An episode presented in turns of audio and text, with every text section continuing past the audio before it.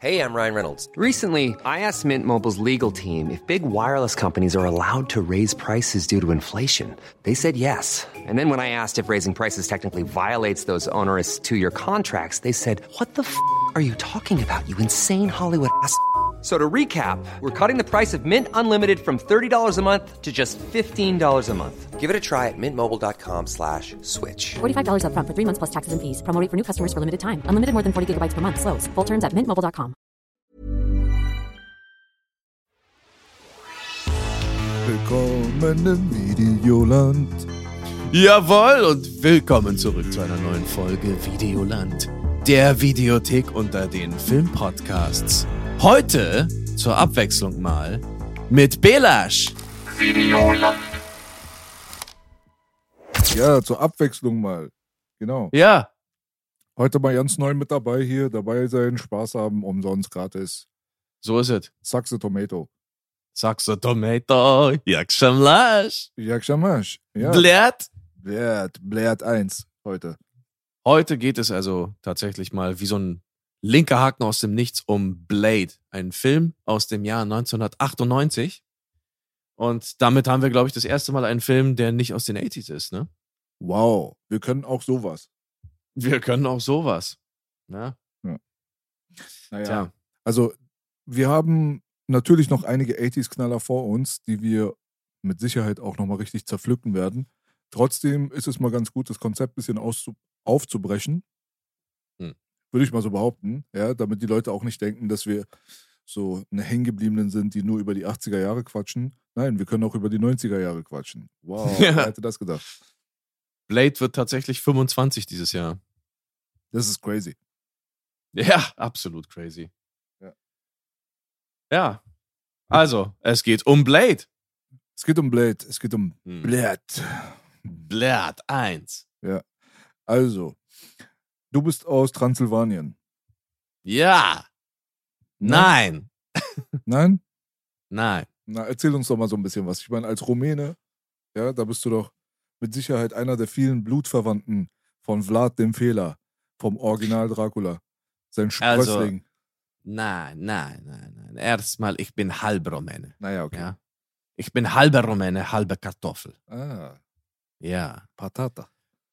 Patata and a bisschen Mamaliga. Ja. Marmalege. Ja, sehr schön.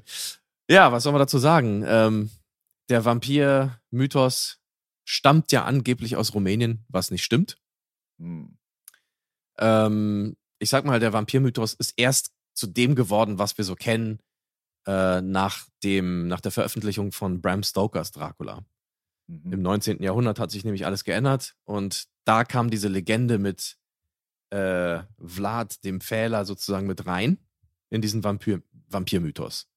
Davor hatte das eigentlich gar nichts miteinander zu tun. Vlad existiert natürlich als historische Figur oder existierte. Und ihm wurde auch tatsächlich nachgesagt, irgendwie, dass er ein Monster gewesen sei, der irgendwie das Blut von kleinen Kindern trinkt und so weiter und so fort. Also, ergibt schon ein bisschen Sinn, dass man das so ein bisschen verbindet mit so einem blutrünstigen Monster, was nachts irgendwie rumfliegt und äh, Hm. Blut trinkt. Also, Aber- ah, sorry. Ja. Ja, nee, also mit, mit Vampiren hat Vlad tatsächlich nichts zu tun. Na gut, er trinkt, er trinkt ja Blut. Das haben seine Feinde behauptet von ihm, weil er ihnen sehr unheimlich war. Man muss dazu wissen, ähm, dass Vlad, der ursprüngliche Vlad, ähm, also die historische Figur, sich gegen das Osmanische Reich gewehrt hat damals. Denn das Osmanische Reich hat natürlich unglaublich viel erobert, auch in Europa. Und Rumänien war natürlich ein ähm, eroberte oder eine eroberte Region.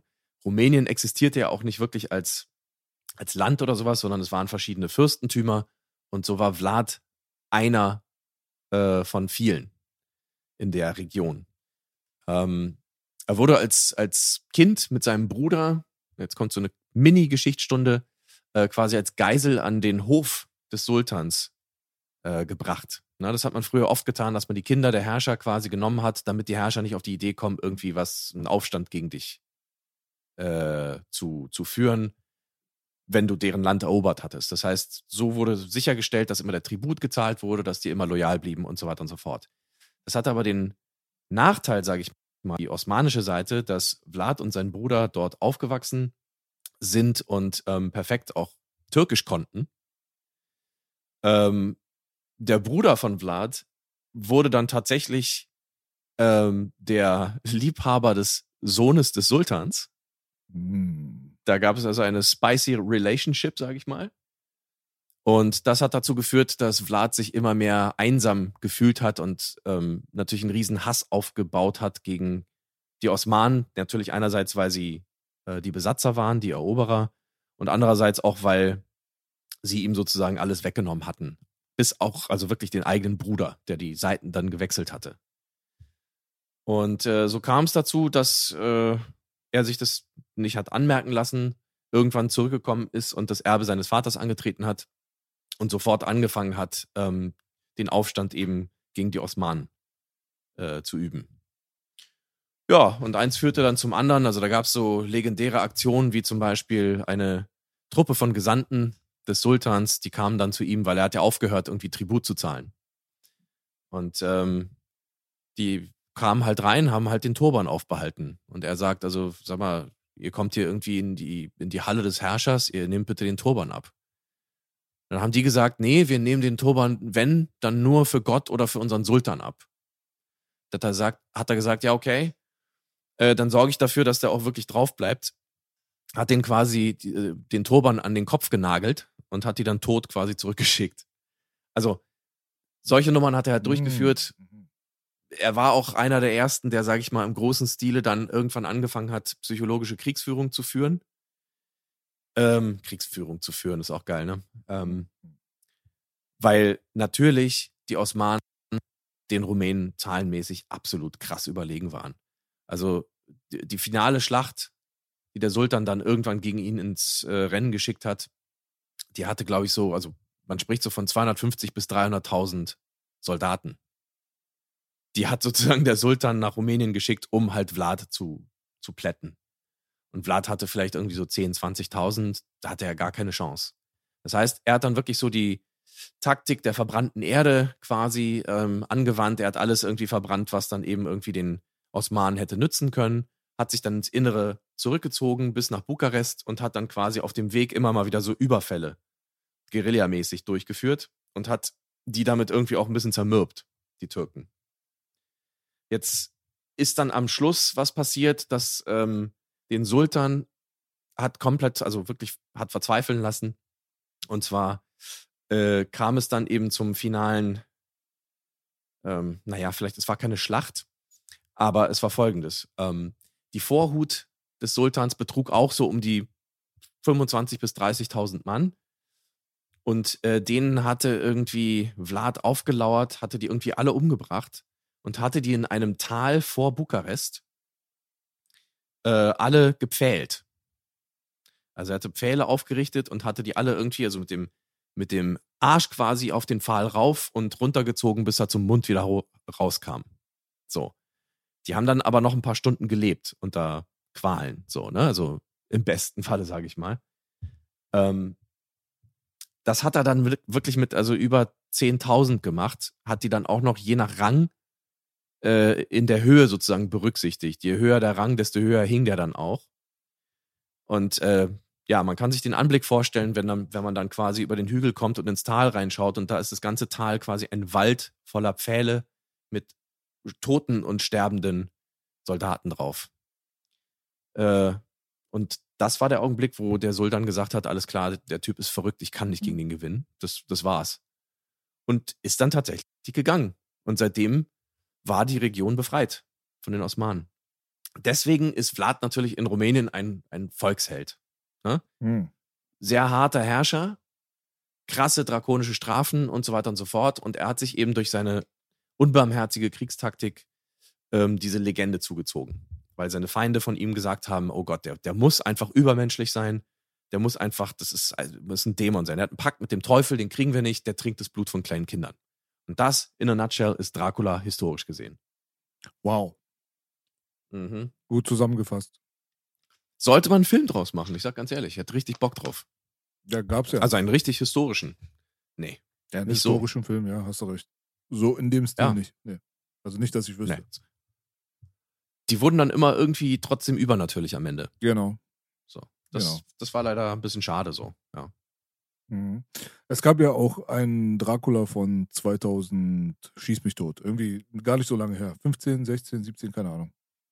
Da haben sie Äh, ja, relativ, mit.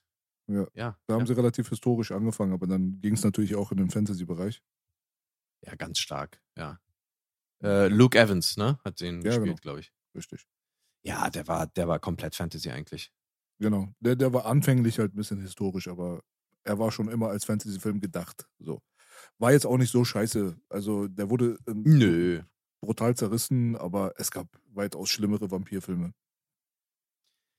Ja, also es, ja, also ich fand den auch nicht toll. Der sah teilweise ganz okay aus, aber sonst fand ich ihn auch nicht so toll. Es gab mal einen, ich glaube Anfang der 2000er, ähm, Prince of Darkness hieß der. Hm. Ähm, glaube ich. Bin, ich bin mir nicht mehr sicher. Und der war auch gar nicht so schlecht. Der war hauptsächlich eigentlich historisch. Äh, akkurat. Nur am Ende, ja, ging es dann wieder ins, äh, ins Vampirtum. Hm. Ja, also Muss der, halt nicht sein. Ja. Ja. Also der Film, Film, den ich meine, bitte nicht falsch verstehen, den müsst ihr jetzt nicht unbedingt gucken. Ist schon Mhm. mittelmäßig, aber das ist auch so mehr so die Marvel-Version von Dracula. Also wenn, Ja. wenn Dracula irgendwie eine Marvel-Figur wäre, dann wäre es dieser Film. Ja, so ungefähr. Kann man, kann man glaube ich, gut so stehen lassen. Superhero Vlad. Yes. Und, Und da, good looking Vlad. good looking Vlad. Ja, okay. Ja. Pretty nice looking Vlad. Pretty nice. He's okay. Ja, He's okay. ja. Ja, doch. aber but he's a superhero. He's a superhero. And Vlad is too.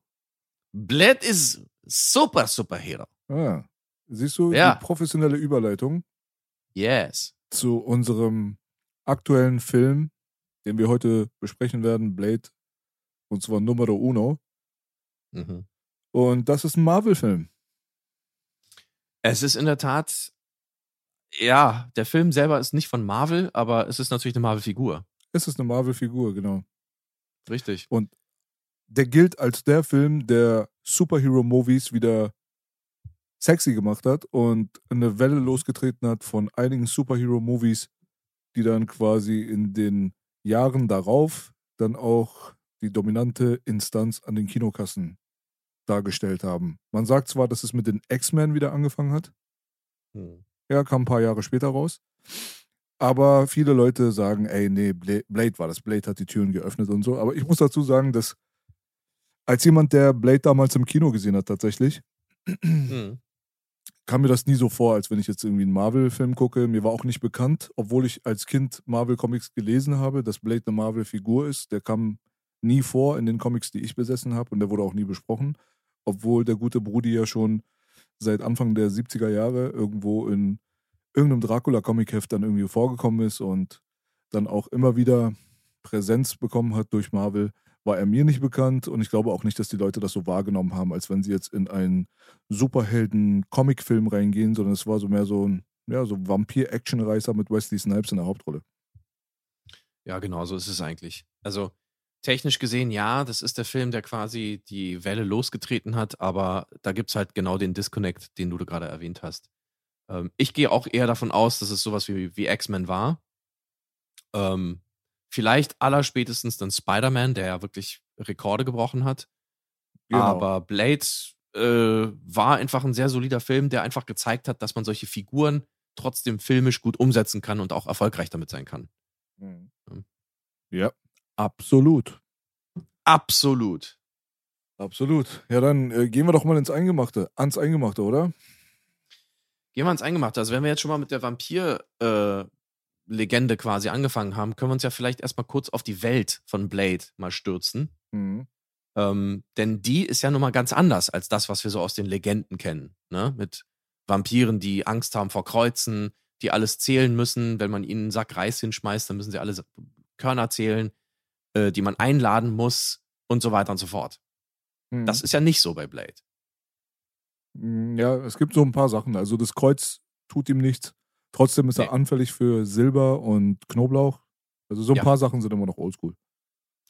Ja, aber hier so ein kleines bisschen äh, wissenschaftlicher in Anführungszeichen erklärt. Die sagen, Äh, Knoblauch schickt die quasi in einen anaphylaktischen Schock, also quasi eine Allergiereaktion. Mhm.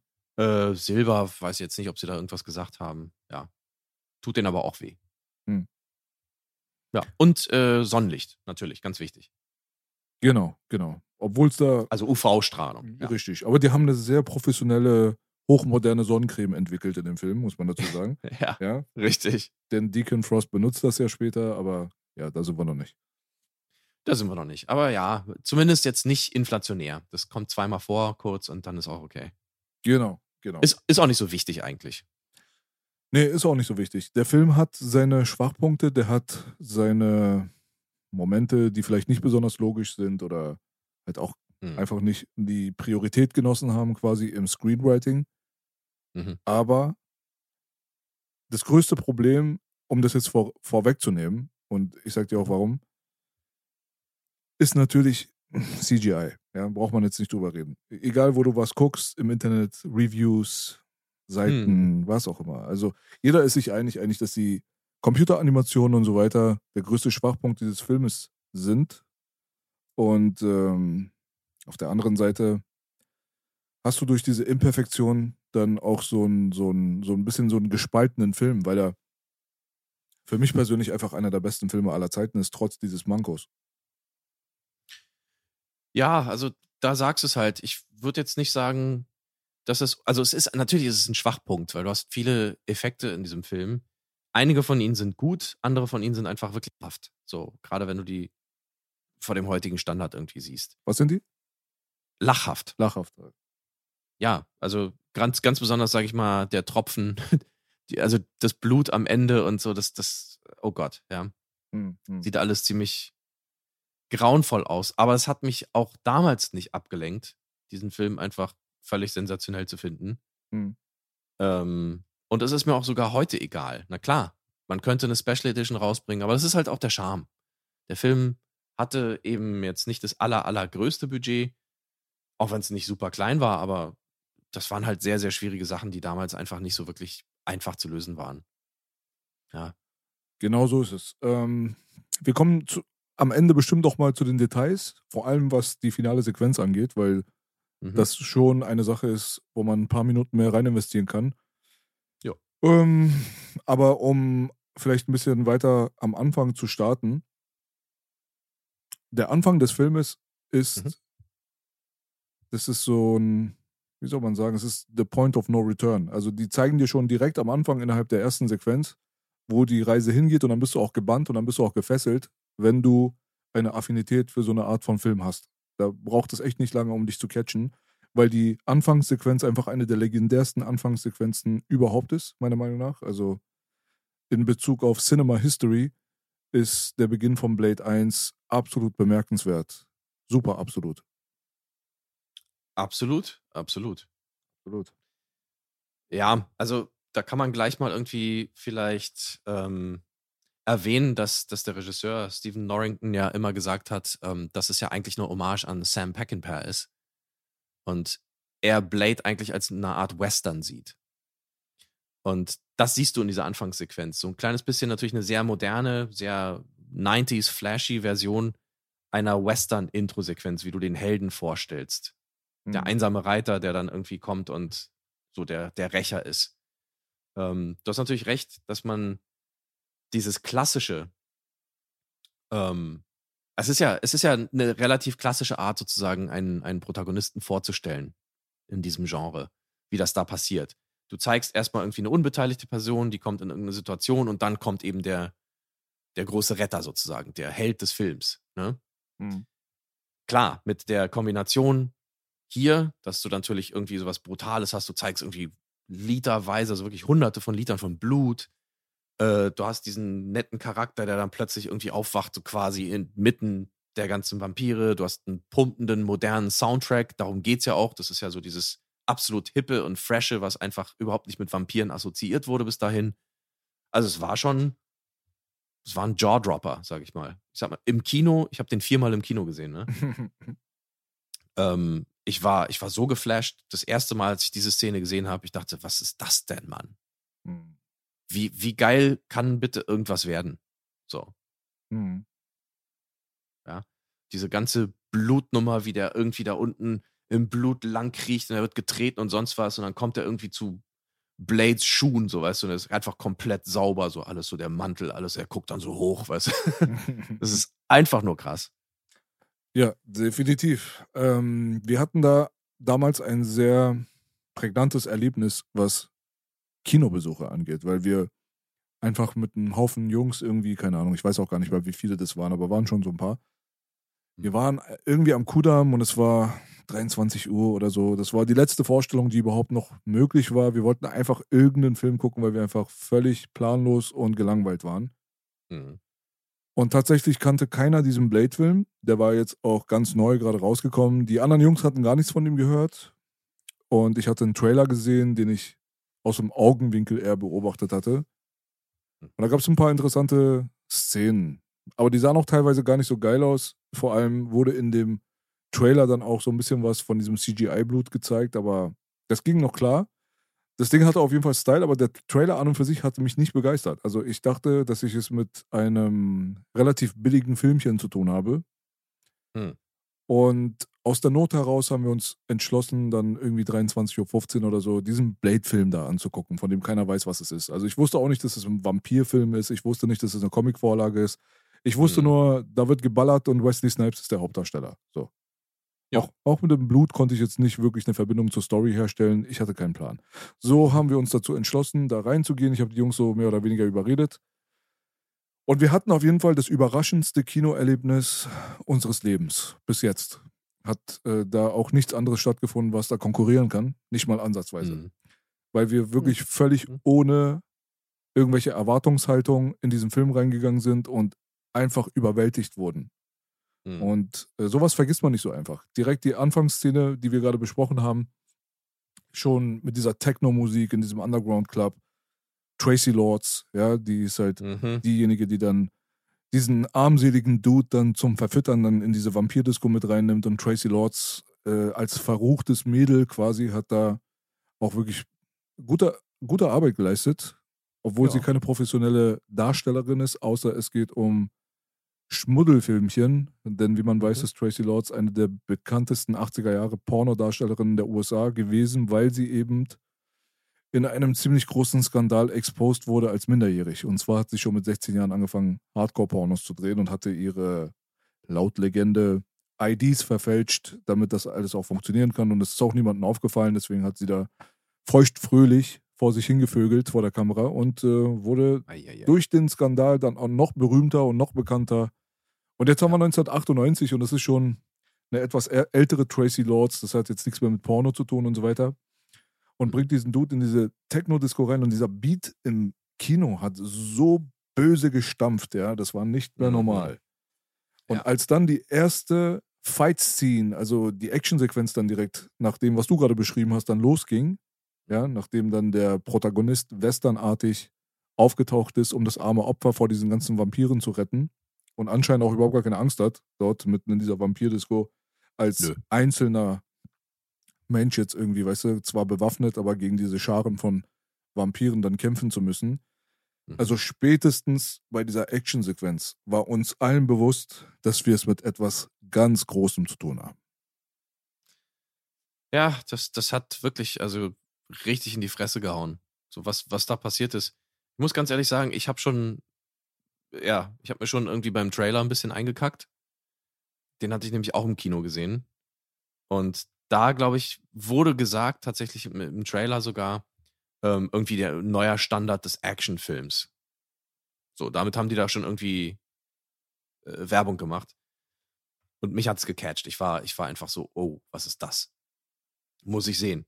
Dementsprechend, ich hab, bin schon ein bisschen mit Erwartungen da reingegangen, aber es hat mich natürlich trotzdem weggehauen. Und die Action-Szene, ähm, die du da gerade beschreibst, die ist ja auch, also die hat quasi absolut den, ah, den Style irgendwie eingeführt von Blade, von Wesley Snipes, wie er sich bewegt als Blade, wie, was er für Waffen hat, was er tut und so weiter. Und das war einfach nur, man hat ihn gesehen und dachte sich, Wesley Snipes ist einfach Gott in dem Film. Ich weiß nicht, kann einfach nicht anders sein, so. einfach nur krass. Es war für uns an und für sich überraschend, solche Art von Action von Hollywood zu sehen. Genau.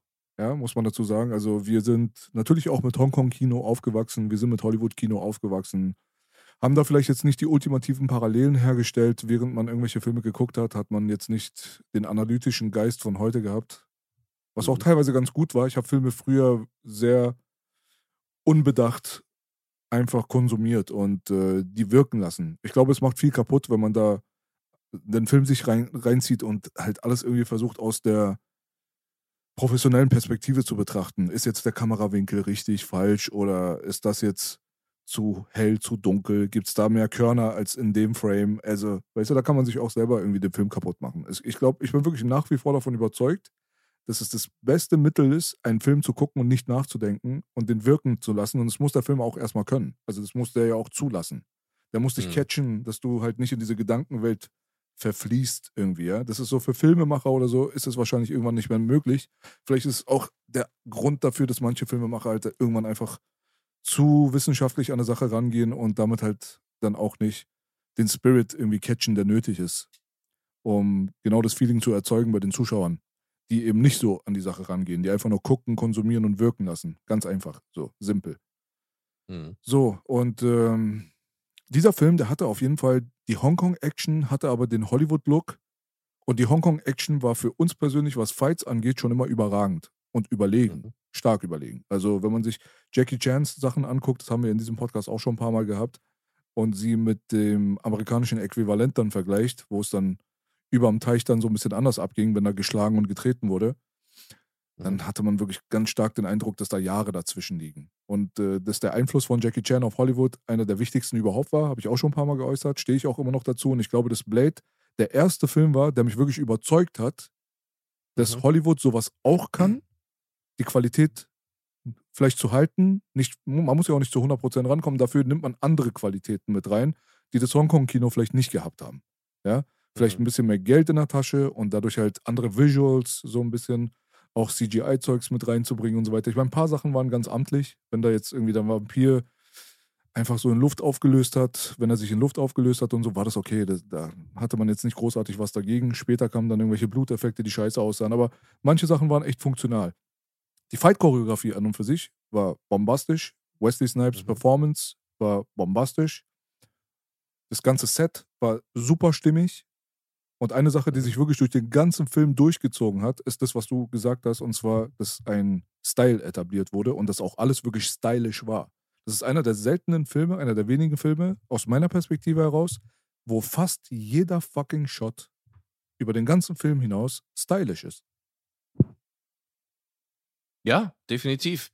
Und ich glaube, das hilft auch massivst, ähm, wenn man jetzt irgendwie tatsächlich so ein bisschen technischer unterwegs ist und vielleicht ein bisschen Erfahrung hat und nicht mehr so naiv, sag ich mal, mit, mit naiven Augen so einen Film schaut. Das hilft einem natürlich trotzdem, weil man weiß, eigentlich jeder Shot sitzt. Da ist nichts unterbelichtet, nichts überbelichtet. Die Shots sind auch genau die richtigen. Manchmal ist es ein bisschen eine Schnittorgie.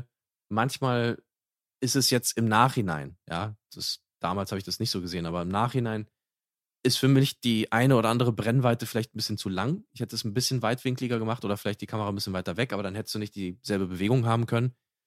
Einfach um mehr zu sehen. Weil Wesley Snipes, das, was er gemacht hat, und er hat ja sehr viel gemacht hier, ähm, das sieht einfach großartig aus. Ja, und ähm, man muss dazu auch sagen, ähm, zusammen mit, äh, wie hieß nochmal sein, Jeff Ward. Jeff Ward war der äh, Choreograf beziehungsweise der ähm, Stunt Coordinator und Wesley Snipes und äh, Jeff Ward haben die äh, Action sozusagen choreografiert. Also Wesley Snipes hat da mitgemacht. Mhm. Und ja, wie du schon gesagt hast, das ist natürlich ähm, eigentlich Hongkong made in Amerika. Aber ich möchte dazu noch einen Film erwähnen, den man sich in diesem Zusammenhang definitiv auch angucken muss. Unbedingt. Äh, und zwar heißt dieser Film äh, Drive. Hm. Okay? Bin jetzt gerade nicht sicher, von wann der ist. Von 97, ein Jahr vorher. Drive mit Mark Dacascos. Hm. Das ist eigentlich der, ich glaube, der einzige Film, der im Prinzip von der Action her dieselbe Qualität hat wie ein Hongkong-Film. Also sowas hat man aus Hollywood noch nie gesehen. Vorher und auch nachher nicht. Auch Blade ist an diese, an diese ähm, Qualität von Drive nicht rangekommen. Deswegen für alle, die sich dafür interessieren, auch für Actionfilme, ähm, ja, Drive, ein kleiner Vorgänger von Rush Hour. Auch so ein bisschen so ein Buddy-Movie und äh, mit unfassbaren Action-Szenen. Hm. Das nur am Rande. Drive ist sehenswert. Ich habe den lange nicht mehr gesehen, aber den habe ich auch damals gefeiert. Ja. Ist für mich nicht auf demselben Level wie, wie Blade. Aber wenn du jetzt nur über Kampfchoreografie redest, da ähm, ist man auf einem anderen Ja. Schlachtfeld unterwegs. Es ist, es ist tatsächlich einfach ein Film, der wirklich in der, in der Tradition der Hongkong-Filme gemacht ist. Also du siehst es im Schnitt, du siehst es in den Angles, du siehst es in der Performance. Hm. Du siehst es vor allen Dingen in den, ähm, ja, Reaktionen sozusagen, also die, die abkriegen, was die machen müssen. Das ist schon krass. Und Mark Dacascos ist einfach sensationell in diesem Film. Da gibt es keine Mhm. Doubles.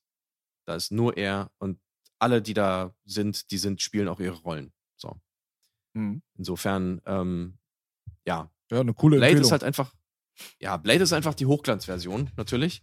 Und Blade ist natürlich trotzdem auch ein bisschen stylischer und so weiter, aber nicht von der Geschwindigkeit und von der Präzision und von dem Athletischen her mit Drive eigentlich nicht zu vergleichen, tatsächlich. Mhm. Ich weiß, was du meinst. Äh, Wenn es Mhm. jetzt um die Action-Choreografie geht, da hast du recht, aber im Reine Gesamtpaket, genau, da ist natürlich Blade eine andere Nummer. Du hast vorhin Ja. das Budget angesprochen, also 40 Millionen für 1998 ist nicht viel, ist nicht wenig. Aber ja, ich habe 45 gelesen, aber ja, 40 so in dem Dreh, ja. ja, hat aber ganz gute Einspielergebnisse erzielt, war definitiv erfolgreich, war eine erfolgreiche Ja. Operation. Absolut. Und äh, trotzdem, es war nicht so viel Geld und es gab auch nicht viel Zeit. Und so entschuldigt man oft auch die ein oder andere Sequenz, also vor allem in diesem CGI-Massaker-Bereich, da wo es dann wirklich einfach nur hässlich wird. Wo wir sehr froh darüber sein können, dass da noch nicht noch mehr Effektshots in die finale Version es geschafft haben. Und äh, da war das ganz berühmte Test-Screening, was wir in letzter Zeit öfters angesprochen haben, dann schon wieder Hm. maßgeblich verantwortlich dafür, dass wir eine veränderte und auch stark gekürzte Version, was die Laufzeit angeht, letztendlich im Kino begutachten durften. Die Screening-Version ging, glaube ich, 140 Minuten und hatte ein Mhm. wirklich katastrophales Ende. Also Gott sei Dank, also es war so von der Idee her war es auch gar nicht so schlimm, fand ich. Die Umsetzung war es, die halt grausam war. Man kann sich ein kleines Bild davon machen, in welche Richtung das gegangen wäre, obwohl es natürlich unfertiges Footage ist. Also wie es letztendlich am Ende ausgesehen hätte, bleibt ein Ding der Fantasie. Da muss man sich das vielleicht vorstellen, wenn man Bock drauf hat, aber man sieht schon, dass es halt katastrophal geendet wäre, weil alleine diese ganzen Bluteffekte, auch in der finalen Version, wo Deacon Frost halt irgendwie diese Lamagra-Sache dahinter sich gebracht hat und Blutgott und äh, durch die Mitte geteilt wird und sich wieder zusammensetzt mit so PlayStation 2 Blut und so ein Zeugs. Also, das sah schon so scheiße aus. Jetzt muss man diesen Faktor einfach nehmen und den irgendwie multiplizieren, mal äh, so Kacke-Emoji. Und dann weiß man halt ganz genau, wie dieses Ende gewesen wäre, was sie eigentlich machen wollten. Die Leute, die die Blu-ray zu Hause haben, gibt es aber bestimmt auch irgendwo auf YouTube oder so, die können sich das ursprüngliche äh, Ende, wie es eigentlich angedacht war und wie es beim Testscreening auch gezeigt wurde, die können sich das mal reinziehen und sich selber ein Bild davon machen. Gott sei Dank hat das Publikum natürlich entsetzt reagiert, weil sie eigentlich einen geilen Film gesehen haben, der durch ein katastrophales Ende dann richtig vernichtet wurde. Und von den restlichen Szenen, die rausgeschnitten wurden, ähm, kann ich jetzt nicht viel berichten, aber ich denke mal, es war schon die richtige Entscheidung, das Ding radikal runterzukürzen, die Laufzeit zu verringern und ein tatsächliches Battle zwischen Protagonist und Antagonist am Ende zu haben, wo es dann wirklich Mann gegen Mann dann quasi geht, obwohl der eine dann durch diese Lamaga-Geschichte dann irgendwelche Superkräfte natürlich bekommen hat.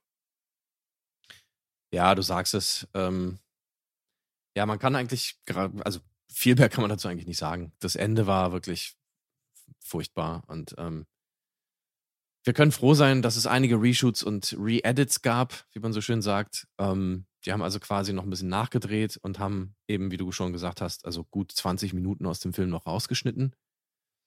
Ähm, die Endlaufzeit ist so bei zwei Stunden, aber eben mit Credits. Und ähm, das war ja für damalige Verhältnisse auch schon jetzt nicht allzu kurz. Also mit Werbeblöcken und so weiter. Du musst ja immer darauf achten, wie viele Vorstellungen du am Tag dann haben kannst und so weiter. Und da war der, glaube ich, schon ähm, ziemlich grenzwertig bei den zwei Stunden. aber es hat funktioniert und äh, ja, der hat dann, soweit ich gelesen habe, 131 Millionen weltweit eingespielt. Und das ist natürlich ein gutes Geschäft. Ne? Ähm, kann man nicht anders sagen. Ja, ein guter Film, stark auf jeden Fall. Die äh, ganze Marvel-Geschichte natürlich irgendwo mh, hat das seine Wurzeln im Comic. Auch wenn ich die ehrlich gesagt bis heute, ich habe bisher, bisher noch nie einen Blade-Comic gelesen oder ihn auch nie irgendwo wiederfinden können, ehrlich gesagt. Hm. Das ist so wie Luke Cage. Ja? Luke Cage kam dann irgendwann als Serie auf Netflix, Mhm. so das schwarze Superhero. War mir völlig unbekannt. Noch nie gehört, noch nie, noch nie gesehen. Das Marvel-Universum Mhm. ist relativ umfangreich, aber auch nicht so. Also vor allem nicht in den 80er, 90er Jahren. Da war die Heldenanzahl noch ein bisschen überschaubarer. Und trotzdem Mhm. kannte ich diese Leute nicht, muss ich dazu sagen. Der einzige, der wirklich einen großen Impact hinterlassen hatte, war Black Panther. Black Mhm. Panther war so diese schwarze m, Superheldenfigur aus dem Marvel-Universum, die den meisten Leuten bekannt war, weil Black Panther immer wieder aufgetaucht ist. Ob das bei den Avengers war, ob das bei Captain America war, ob das, äh, egal. Eigentlich bei allen Großen war Black Panther hier und da mal mit dabei. So. Genau. Und das war auch die Rolle, die Wesley Snipes ursprünglich spielen wollte. Das war die Figur, die sein Interesse geweckt hatte. Noch bevor Mhm. Blade gedreht wurde. Vom Blade wusste er nichts. Genauso wie ich. Es musste ihm Mhm. erstmal näher gebracht werden. Und ja, man hat das Potenzial dieser Figur dann wahrscheinlich erst so ein bisschen später entdeckt. Aber eigentlich sollte es am Anfang mal Black Panther gewesen sein. Das war das ursprüngliche äh, Projekt, was angedacht wurde. Und fast 20 Jahre später kam der Film dann tatsächlich raus. Dieser Black Panther hat seinen Film, diese Figur hat 20 Jahre später erst einen eigenen Film bekommen, was schon crazy ist. Das ist crazy und vor allen Dingen ist es ja fast noch verrückter, dass man dann behauptet hat, Black Panther wäre dann der erste schwarze Superheld im Kino gewesen. Ähm, das war ja so Teil der, der Disney-Marketing-Strategie. Echt? Ja, das war, war ein bisschen peinlich. Also, gerade wenn man halt irgendwie doch ein paar Filme vorher schon noch gesehen hat. Ja, Spawn, Aber ja. Spawn war auch vor Blade schon da. Also, Ja, Michael J. White, Wesley Snipes, natürlich jetzt. Also, ja, ähm, es gab nicht viele, das muss man natürlich fairerweise sagen. Hm. Ähm, aber der erste war Black Panther auf gar keinen Fall. Ähm, aber naja, vielleicht können wir mal irgendwann gesondert über diesen Film sprechen oder auch nicht. Hm. Ähm, ich fand den nämlich jetzt gar nicht so, nicht so geil. Also, Blade war für mich um Längen besser als Black Panther. ja, auf jeden Fall. Ist natürlich schade, dass Wesley Snipes vielleicht nicht die Chance hatte, den Black Panther mal zu spielen. Weil ich glaube, das wäre eine interessante Rolle für ihn gewesen. Aber ich freue mich tatsächlich auch, dass ich ihn in der Action tatsächlich ohne Maske sehen kann. Ja. Das weiß ich nicht. Und für mich gibt es immer so ein bisschen dieses Gefühl, weißt du, diese PlayStation-Action, die man heutzutage in den Marvel-Filmen hat, so ja, okay, da hast du halt so einen Superhelden, der hat eine Maske auf, der hat einen Helm, der hat was auch immer. Der ist halt 100% aus dem Computer. Hm. Und er macht Sachen, die schon unglaublich aussehen. Also wirklich, ich kann es dann einfach nicht mehr glauben. Äh, es gibt Fälle, wo es natürlich gut gemacht ist und es gibt auch sehr viele Sachen, die auch in Marvel-Filmen äh, nach wie vor practical sind, also wirklich echt vor der Kamera passiert sind, auch in Black Panther. Ähm, aber Blade ist halt nochmal eine ganz andere Nummer, so für mich. Blade hat auch noch einen ganz anderen Coolness-Faktor, lustigerweise. Aber vielleicht ist es auch einfach nochmal ein bisschen prägender für mich. War ja auch in der Jugend wirklich da, wo man noch so empfänglich war für solche Sachen und war sehr flashy und ja, hat einfach unfassbar gut in die Zeit gepasst. Hm. Insofern ist es vielleicht auch nur ein, eine persönliche Präferenz von mir. Aber ich habe mir tatsächlich, und ich habe sie auch immer noch, ich habe die ähm, Microflies von Blackflies. Weißt du, was es ist? Mhm. Das ist eine Sonnenbrille. Ah, guck mal. Ja, ich habe die mir damals gekauft. Krass. Ich habe die immer noch. Ja. Das ist die Original Blade Sonnenbrille aus dem ersten Teil. Jawohl. Ja, also mir steht sie jetzt nicht so, aber sie ist geil. Ja, musst dir nur mal die Seiten abrasieren und ein schönes Kopftattoo ranmachen, dann geht das schon alles. Eigentlich schon, oder? Also eigentlich sehe ich ja sonst so aus. Eigentlich schon, ja. Ja, Im KitKat Club dann am Wochenende. ja. Die dunkle Seite Das- von Michael Popescu. Ist eine gut, ja, gute, gute, gute Idee. Mache ich mal. Er ist The Blade, nicht Blade, er ist Blade. ich bin der Blade. ja. Blade, der Impaler. Ja, Mann. Sehr schön. Mit der, mit der Sonnenbrille. Dann komme ich da in den, in den KitKat Club und äh, ja, Mann. und machst erstmal klar Schiff mit den ganzen scheiß Vampiren da, Alter, weißt du, die dann mit Prinzessinnenkostüm. Naja. Da hole ich mein Schwert raus und äh, Oh nee, sag das nicht. Nicht zu laut lass, im KitKat. lass die alle bluten. Ah, schlimm, schlimm, schlimm. Da freut sich der KitKat Club ja, Mm. wenn man sowas sagt. Ich hol mein Schwert raus und dann lasse ich euch bluten. Yeah! Auf ja- einmal legt der DJ dann Dark Sauce auf, dann Barbara Streisand. Jawoll. Uh. Sehr gut. Ja. Äh, wir haben ja im, im kurze, kurze Anekdote am Rande, wir haben ja im KitKat Club gedreht. Echt? Tatsächlich. Plan B. Eine Ah, Szene ist dort entstanden. Und zwar ähm, die Szene, wo die Boys gegen äh, Ach, Heidi Moneymaker kämpfen. das, das ist der KitKat KitKat. Club. Okay, krass. Ja. Das ist eine geile Szene, geile Kampfszene. Heidi hat das gut gemacht. Heidi ist super. Heidi ist ja auch Stunt-Double von äh, Scarlett Johansson. Genau. Black Widow quasi. Ja. ja. Stark, stark. Ja. Ey, guckt euch auf jeden Aber- Fall mal diesen Plan B-Film mal an. Also es lohnt sich wirklich für so Ja. einen quasi Independent-Film aus Deutschland, der es dann doch in die Kinos geschafft hat und einen großen Verleiher und einen großen Vertrieb dann bekommen hat, um da so ein bisschen zu pushen. Aber die Voraussetzungen waren nicht Hollywood, also das weiß man ja. Und äh, dafür ist das alles Ja. sehr amtlich. Ja, es ist Hong Kong Action made in Berlin. Äh, da nochmal Shoutout an Real Deal Action, an die Boys, die das Yes. halt einfach irgendwie zelebrieren und leben. Und äh, das ist, das ist schon Wahnsinn, was die da irgendwie gebracht haben und was wir da machen konnten. Das war schon 1A. Deswegen ähm, sehr sehenswert, glaube ich, allein aus diesem Grund. Jetzt nicht, weil der Film der tollste der Welt ist, aber es ist einfach was ganz anderes mal. Und ähm, ja, aber du willst den Club nicht bei Licht sehen. Da, da hatte ich leider das Pech. Ähm, jetzt nichts gegen den Club an sich, keine Ahnung, ne? Aber ja, also ist schon besser, wenn er, wenn er schön dunkel ist, glaube ich. Ja, Mann. Da sieht man die ganzen weißen Streifen dann nicht auf den Couches. Mm, Alles klar. So, wir schweifen ab. jawohl. Back to the Blät. Back to the Blät, ja. Wir, also ich war jetzt gerade bei der Comic-Geschichte. Mhm. Die Comic-Geschichte ist natürlich sehr interessant, weil letztendlich, wie wir gerade festgestellt haben, erinnert die Action mehr an Hongkong. Vor allem im Jahre 1998 hatte man echt, hatte ich persönlich auf hohem Niveau, ja. Weil äh, Drive ist ein krasser Underground-Film. Also das war jetzt nichts irgendwie, was Blockbuster war oder so.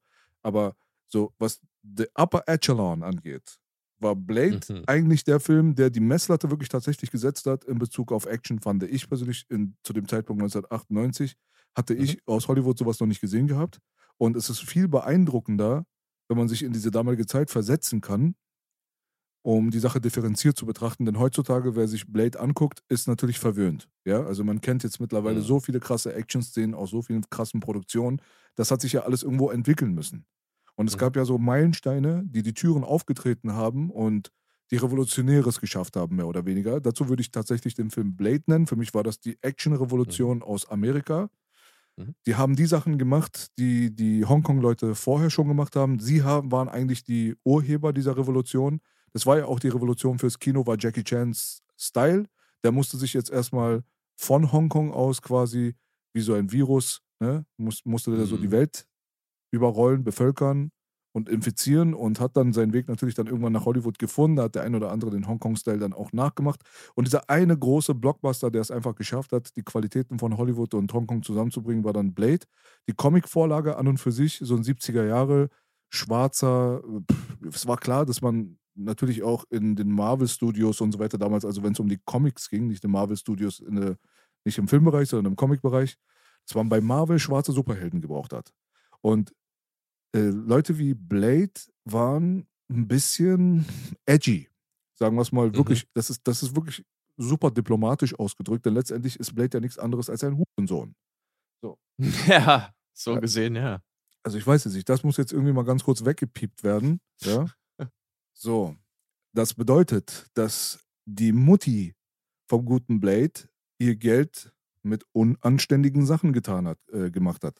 Und das ist so völlig entgegengesetzt der 1950er Philosophie der Industrie quasi, die alles eigentlich verboten hat, was Marvel später repräsentiert hat. Also man durfte nicht über Drogen irgendwas sagen, man musste aufpassen Mhm. halt, dass man keine blutigen Sachen zeigt. Es durfte nichts mit haarsträubenden Kriminalitätsakten wie Vergewaltigung und so weiter gezeigt werden. Das Wort Crime musste immer groß geschrieben werden, wie auch immer. Also es gab da so eine gewisse Richtlinie von 1954 und die hat so eigentlich sehr konservativ alles verboten, was mehr oder weniger Marvel-Comics dann später ausgemacht haben und sowas wie Vampir-Stories sind prinzipiell zum Beispiel gar nicht erlaubt gewesen. Es hat sich dann immer wieder gelockert und dann gab es so ein bisschen hier und da und dann ist man dann bei Blade im Jahre 1972, 73 oder so, wo der dann das erste Mal aufgetaucht ist, hat man dann so einen Charakter tatsächlich gehabt, der dann irgendwo halt eine Mutter gehabt hat, die eine Prostituierte gewesen war. Es war Vampir, es war düster, es war teilweise ziemlich brutal und so weiter. Und diese ganzen Sachen, die hat der gute Blade halt repräsentiert und hat aber, wie gesagt, wichtigerweise einfach auch einen Schwarzen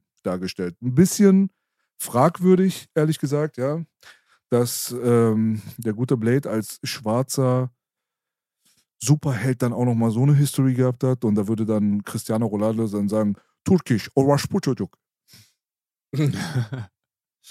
ja. Ja. Tatsächlich äh, habe ich jetzt irgendwie mal mitbekommen, dass äh, im Original-Comic äh, Blade auch tatsächlich kein Amerikaner war, sondern Engländer. Aber Brite. Ja. Insofern entschärft es das vielleicht ein bisschen, wenn auch nicht wirklich, ähm, weil es zumindest aus diesem Kontext der amerikanischen Gesellschaft vielleicht ein bisschen rausgelöst war. Aber prinzipiell hast du natürlich recht, es ist schon eine interessante Backstory, wenn du mal überlegst. Aber es ist natürlich auch was ganz anderes. Das ist, muss man dem wieder zugute halten. Also so eine Backstory zu haben, das ist dann schon, ja, schon ein Alleinstellungsmerkmal. Ja, jetzt hast du schon einen der seltenen Marvel-schwarzen Superhero-Characters und dann ist er gleich ein Juan. Also, na gut, egal. So, ja. es, es war halt so, wie es war. Und äh, so muss man die Sache halt auch Ja. akzeptieren. Ja? Ja. Also bezüglich der Comic-Vorlage kommen wir ganz kurz auch mal generell zum Widersacher, zum großen Widersacher der, der Blade-Figur und das ist Deacon Frost Mhm. gespielt von Steven Dorff und äh, in der Comic-Vorlage aber tatsächlich mehr so der Udo Kier, war, weil der Original Ja. Deacon Frost ist ja eigentlich ein älterer deutscher Herr gewesen mit äh, auch grauen Haaren und äh, deutschem Akzent. Das erinnert Mhm. ja dann schon wieder nicht an Deacon Frost, sondern wie hieß der im Film überhaupt? Udos äh, Charakter nochmal? Dragonetti. Dragonetti, ja. Ja, Ja. Das, hatten wir ja vorhin schon, so bevor wir angefangen haben, die, diese Aufnahme zu starten, haben wir schon so ein paar Witze darüber gemacht, warum der gute Udo Kier mit seinem super duper deutschen Akzent dann trotzdem irgendwie einen italienischen Nachnamen bekommen hat, der alte Tomatenbeißer. Mhm. Ja, gut, äh, ist ja auch egal. Aber Deacon Frost an und für sich, älterer Deutscher aus einer Vampirdynastie, eigentlich sehr, sehr ähnlich diesem Draconetti. Ja. Da passt, wie gesagt, der Akzent ja doch eigentlich sehr gut. Äh, von Dragonetti. Äh, und äh, Udo Kier einfach legendär in der Rolle. Ich muss ganz ehrlich sagen, ich finde, das ist vielleicht seine beste Rolle. Ähm, der hat schon einiges an Filmen gemacht und auch so ein bisschen an B-Movies und sowas. Ähm, aber Blade war einfach fantastisch mit seinem nie vergessenen äh, I was born a vampire. As was any other member of this house. Ja. You Frost. The Merly turned. Ja. Das kurz als Impression. Ähm, das war großartig. Also, äh, als ich das im Kino gehört habe, ich dachte, wow, äh, so mutig, den einfach nicht irgendwie zu synchronisieren oder so, so einfach diesen krassen deutschen Akzent drin zu behalten, obwohl er Dragonetti heißt. Ähm, wow. Ja, normalerweise. Eigentlich müsste er It's me, Draculi. Die Draculi. Uh, it has been this way for uh, thousands of years. Ja. Who are you to challenge our ways? Ja, so. Genau. Und Super Mario Bros. ist doch gerade im Kino, wie man weiß. Ja. Der ja. Albtraum von Woke Hollywood wird überall erzählt. Ich, hast du das mal mitbekommen? Nee. Nee, also Super Mario Bros. ist ja völlig steil gegangen an der Kinokasse.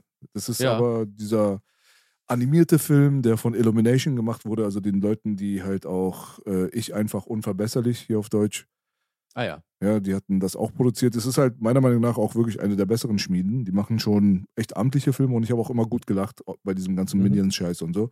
Ich finde, ich einfach unverbesserlich war einfach super fucking funny und äh, intelligent geschrieben, gut gemacht, gut umgesetzt. Jetzt Mhm. geht's halt in dieser konversativen Bubble, geht seitdem natürlich der Steife in die Luft, weil die dann sagen, ja, Walk Hollywood und so, wir haben es euch gegeben, der Super Mario Bros. Film, der hat halt überhaupt gar keine Walkness drin und rasiert euch an der Kinokasse, das sollte euch mal irgendwie zu denken geben, wo Disney Okay. genau in die andere Richtung geht, die ganze Zeit mit irgendwelcher Scheiße, weißt du, die wir alle nicht mehr schlucken wollen und so weiter und dann kommt Super Mario Bros. und zeigt halt, dass es komplett anders auch mal geht und jetzt äh, könnt ihr euch mal hier auf den Mittelfinger draufsetzen. Es gibt voll viele Videos in, auf YouTube, musst du mal gucken, einfach nur Super Mario Bros. destroys Wokeism und destroys Disney und Okay.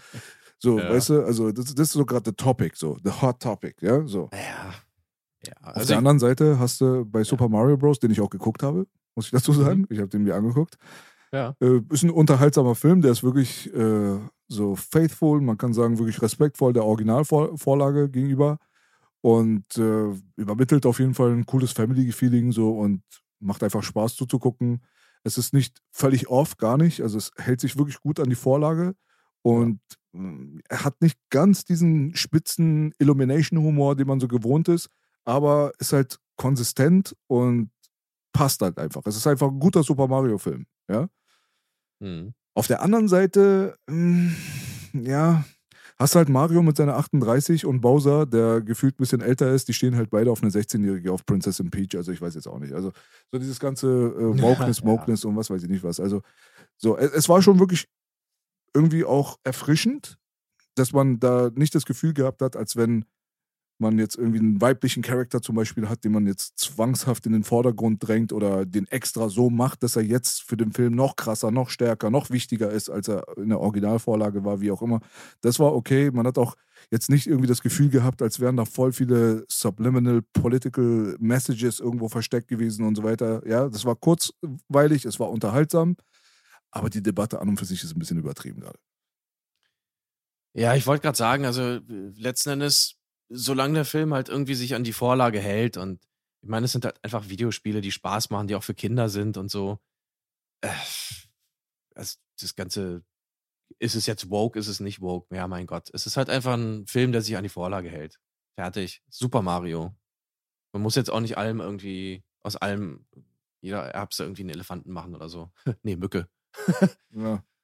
Ja, egal. Ja, man kann Was auch, auch so, immer. Man kann so eine Sachen halt auch ganz einfach gegen die Wand scheißen. Also deswegen freuen sich die Leute einfach mal, dass es nicht passiert ist. Ja, weil ich glaube Mhm. einfach, die Enttäuschung sitzt halt irgendwo so im, im kollektiven Gedächtnis fest, sodass man immer wieder aus dem Kino rausgekommen ist oder die Netflix-Serie ausgemacht hat, wo man sich gedacht hat, ey, können wir nicht einfach mal wieder Filme haben? So. äh. Und Ja. dann ist das, dass man einen normalen Film jetzt irgendwie vorgesetzt bekommt, ist für die Leute jetzt schon wow. Ja, da merkt man ja schon, an was für einen Punkt man irgendwie gelangt ist, was ja schon irgendwie so ein bisschen Armutszeugnis ist. Aber ja, letztendlich ist es immer noch ein Hollywood-Film, es ist immer noch Illumination-Produktion und ähm, ja, für so einen langweiligen Sonntagabend mit der Familie ist der völlig brauchbar. So, ist okay. Ja, ist in Ordnung. Also ich glaube, ähm, viele hatten viel mehr Angst davor, dass Chris Pratt das irgendwie, vielleicht, dass er da ein bisschen fehlbesetzt ist. Ähm, Habe ich zumindest irgendwie mitbekommen, die Diskussion, dass er eigentlich, eigentlich gar nicht klingt wie Mario.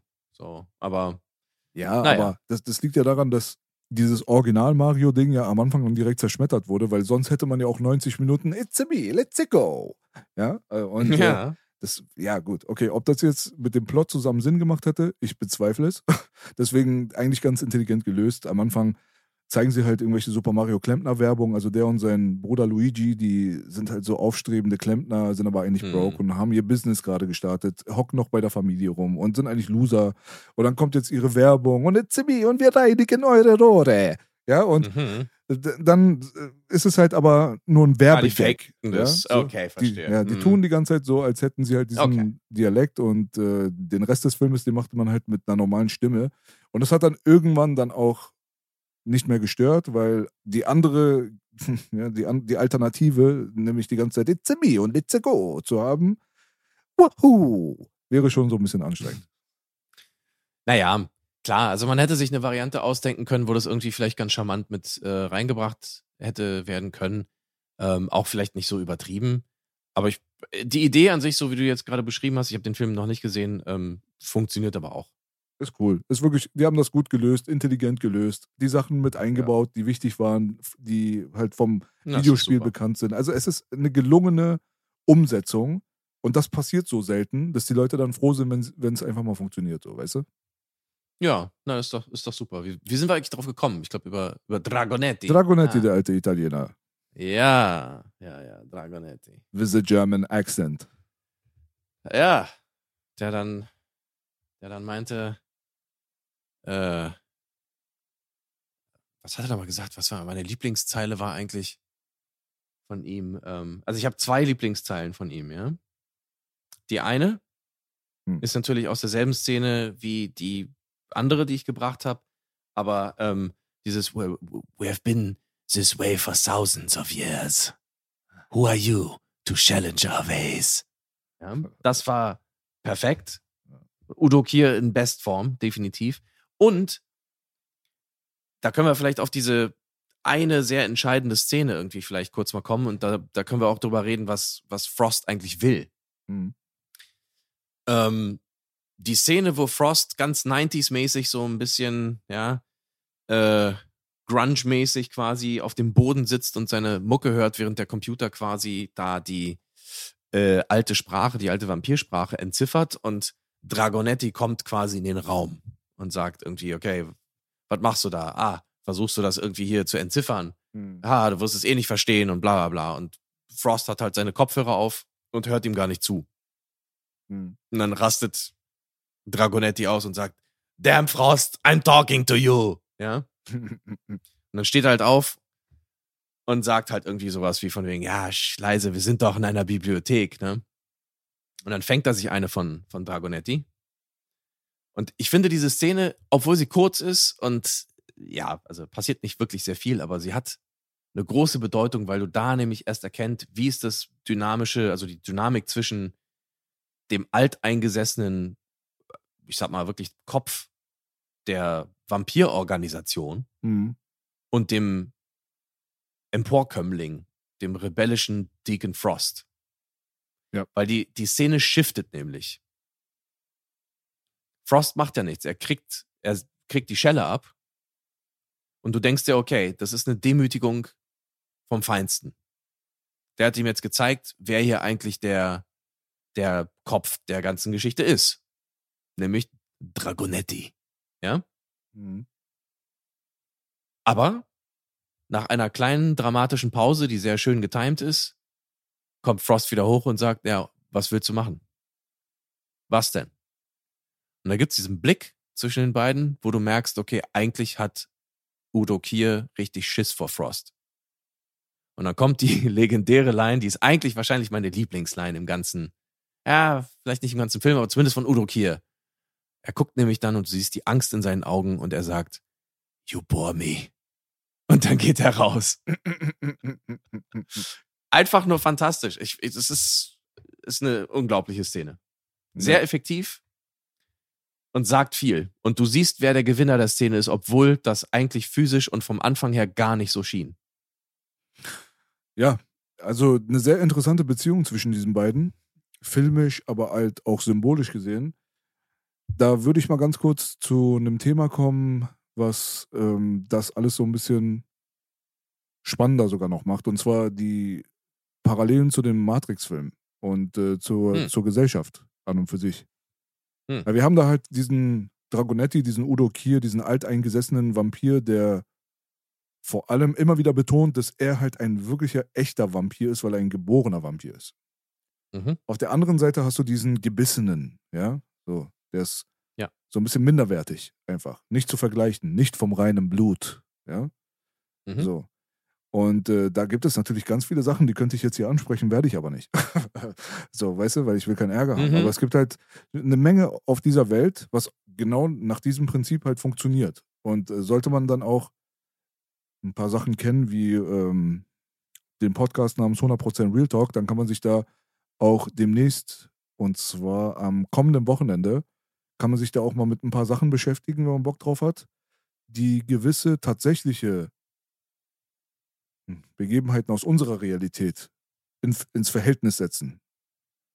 Und das wäre dann der Alexander Stier Podcast, der am Sonntag jetzt rauskommen wird. Also meine Empfehlung, ein Clip davon ist ähm, heute schon rausgekommen, den könnt ihr euch reinziehen. Ehemaliger Satanist, der aus einer Loge ausgestiegen ist und relativ gut aus dem Nähkästchen plaudert. Und diese hierarchischen Geschichten und so weiter, die kommen dann natürlich dann immer wieder mal vor. So, mal nebenbei. Was meine ich mit äh, der Matrix? Die Matrix an und für sich ist ja auch ein Film, der kurze Zeit später rausgekommen ist, der mindestens genauso prägnant war, ja, wie Blade. Der hat gen mindestens genauso geprägt. Mich als äh, Kinozuschauer auf jeden Fall hat er auf eine ähnliche Art und Weise überrascht, obwohl ich sagen muss, dass ich bei der Matrix vorbeeinflusst war, weil viele Leute vorher schon gesagt haben, das ist der Film. So, also da ging ich nicht mit dieser völligen Naivität an die Sache ran. So. Hm. Es gab damals die Situation, dass Blade rausgekommen ist, uns alle von den Socken gehauen hat und dann kam der nächste Hype, der hieß nicht Matrix, der hieß Star Wars Episode 1. So. Hm. Nach so vielen Jahren kommt Star Wars wieder ins Kino. Endlich gibt es wieder ein Sequel und so weiter. Die Leute waren hyped as fuck, mein Freund. Ja.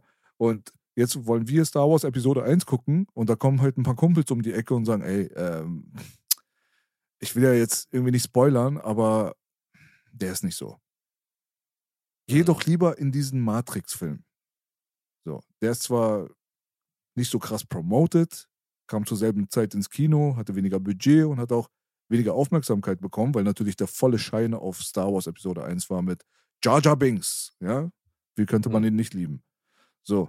Aber nein, man hört natürlich nicht und geht und guckt sich diesen Star Wars Film an. Kommt dann raus und denkt sich, Alter, was zum Fuck, Alter. Also, das war ja wohl nicht. So, dann guckst du dir diesen Matrix-Film an und denkst, ach, gut, endlich mal ein guter Film. So.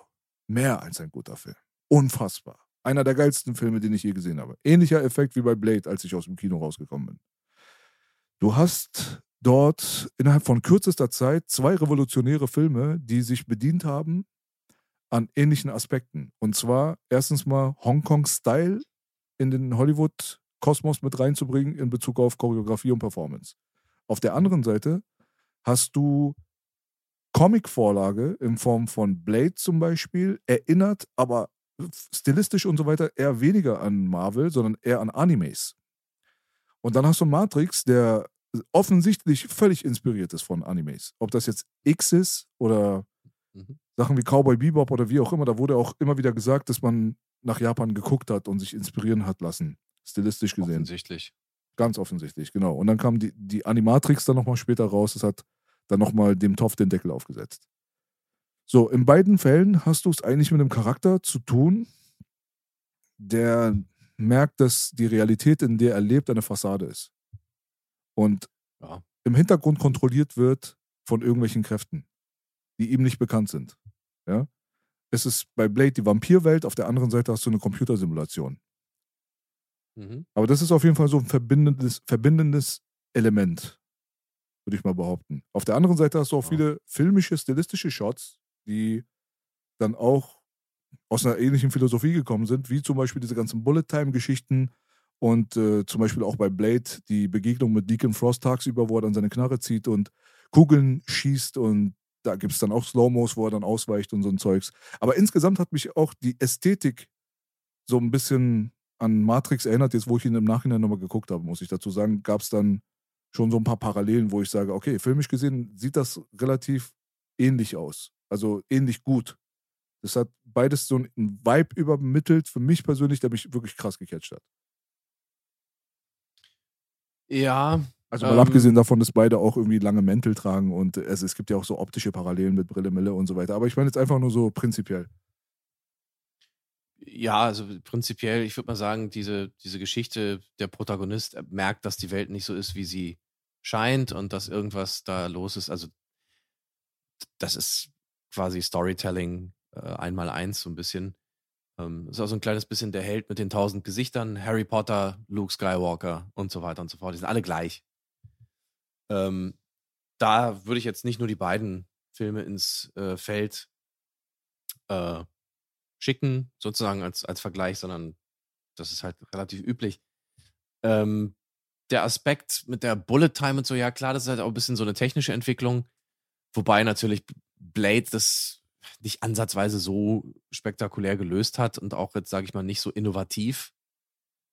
Ähm, ja, beide haben, also meiner Meinung nach, jetzt nicht unbedingt eine sehr ähnliche Ästhetik.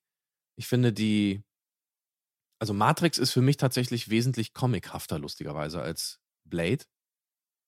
Äh, in dem Sinne, dass du einfach Frames quasi aus dem, also Einzelbilder aus dem Film nehmen kannst und dir daraus einen Comic bauen kannst. Klar, das kannst du bei Blade vielleicht auch machen, aber Matrix war schon wirklich so drauf angelegt. Das hast du richtig mitbekommen, weil ich meine, letzten Endes sind Animes ja auch ähm, animierte Mangas, wenn du so willst.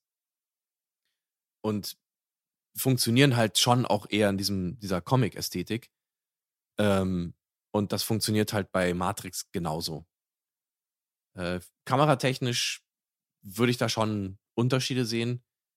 Ähm, aber das hat, ja, also während jetzt die Matrix ganz eindeutig und auch offiziell, also es haben ja die Wachowskis immer zugegeben, dass das ein großer Einfluss, also dass Japan und, und die Manga- und Anime-Kultur natürlich einen riesen Einfluss äh, darauf hatten. Das haben die ja immer zugegeben. Ähm, oder, oder ganz offen gesagt. Während das ja bei Blade jetzt nicht unbedingt der Fall ist. Also Blade kommt dann eher, natürlich auch wenn da Elemente, sag ich mal, sind, eben aus der Hongkong-Ästhetik und so weiter und so fort, würde ich eher sagen, dass das doch eher so eine amerikanische Comic-Geschichte ist. Weißt du? So, so ein bisschen, wenn man jetzt mal drauf achtet. Aber letzten Endes hast du natürlich recht, es gibt natürlich ähm, Parallelen. Es gibt auch noch eine Parallele, die ganz lustig ist. Es gibt einen Sprung von Dach zu Dach, der ähnlich ist. Mhm. Also wo, wo Blade irgendwie erstmal Karen, die äh, gebissen wurde von Quinn in dieser Szene, wo, wo er dann im Krankenhaus auftaucht äh, und sie erstmal aufs Dach schmeißt, also aufs gegenüberliegende Dach und er dann selber hinterher springt. Ja. Das ist die eine Sache und natürlich das andere ist, ähm, äh, wo Trinity das macht in Matrix. Genau, genau. Genau. Aber was, was, de, de, hm, was die bedeutendste Parallele von allen ist. Mhm. Okay, das würde ich dich mal fragen. Was ist die bedeutendste ja, die Sonnenbrille, Parallele? natürlich. die Sonnenbrille, du mit deiner Sonnenbrille. Ja. Also, vielleicht kann man das irgendwie so, was ja auch so ein bisschen zu der, zu der Geschichte mit den, dem äh, Hero with a Thousand Faces gehört, ist halt so ein kleines bisschen diese Jesus-Parallele. Du hast im Prinzip bei der Matrix ganz eindeutig das Jesus-Bild mit Neo, der halt The One ist. Äh, und im Endeffekt so eine Art moderner Cyber-Jesus.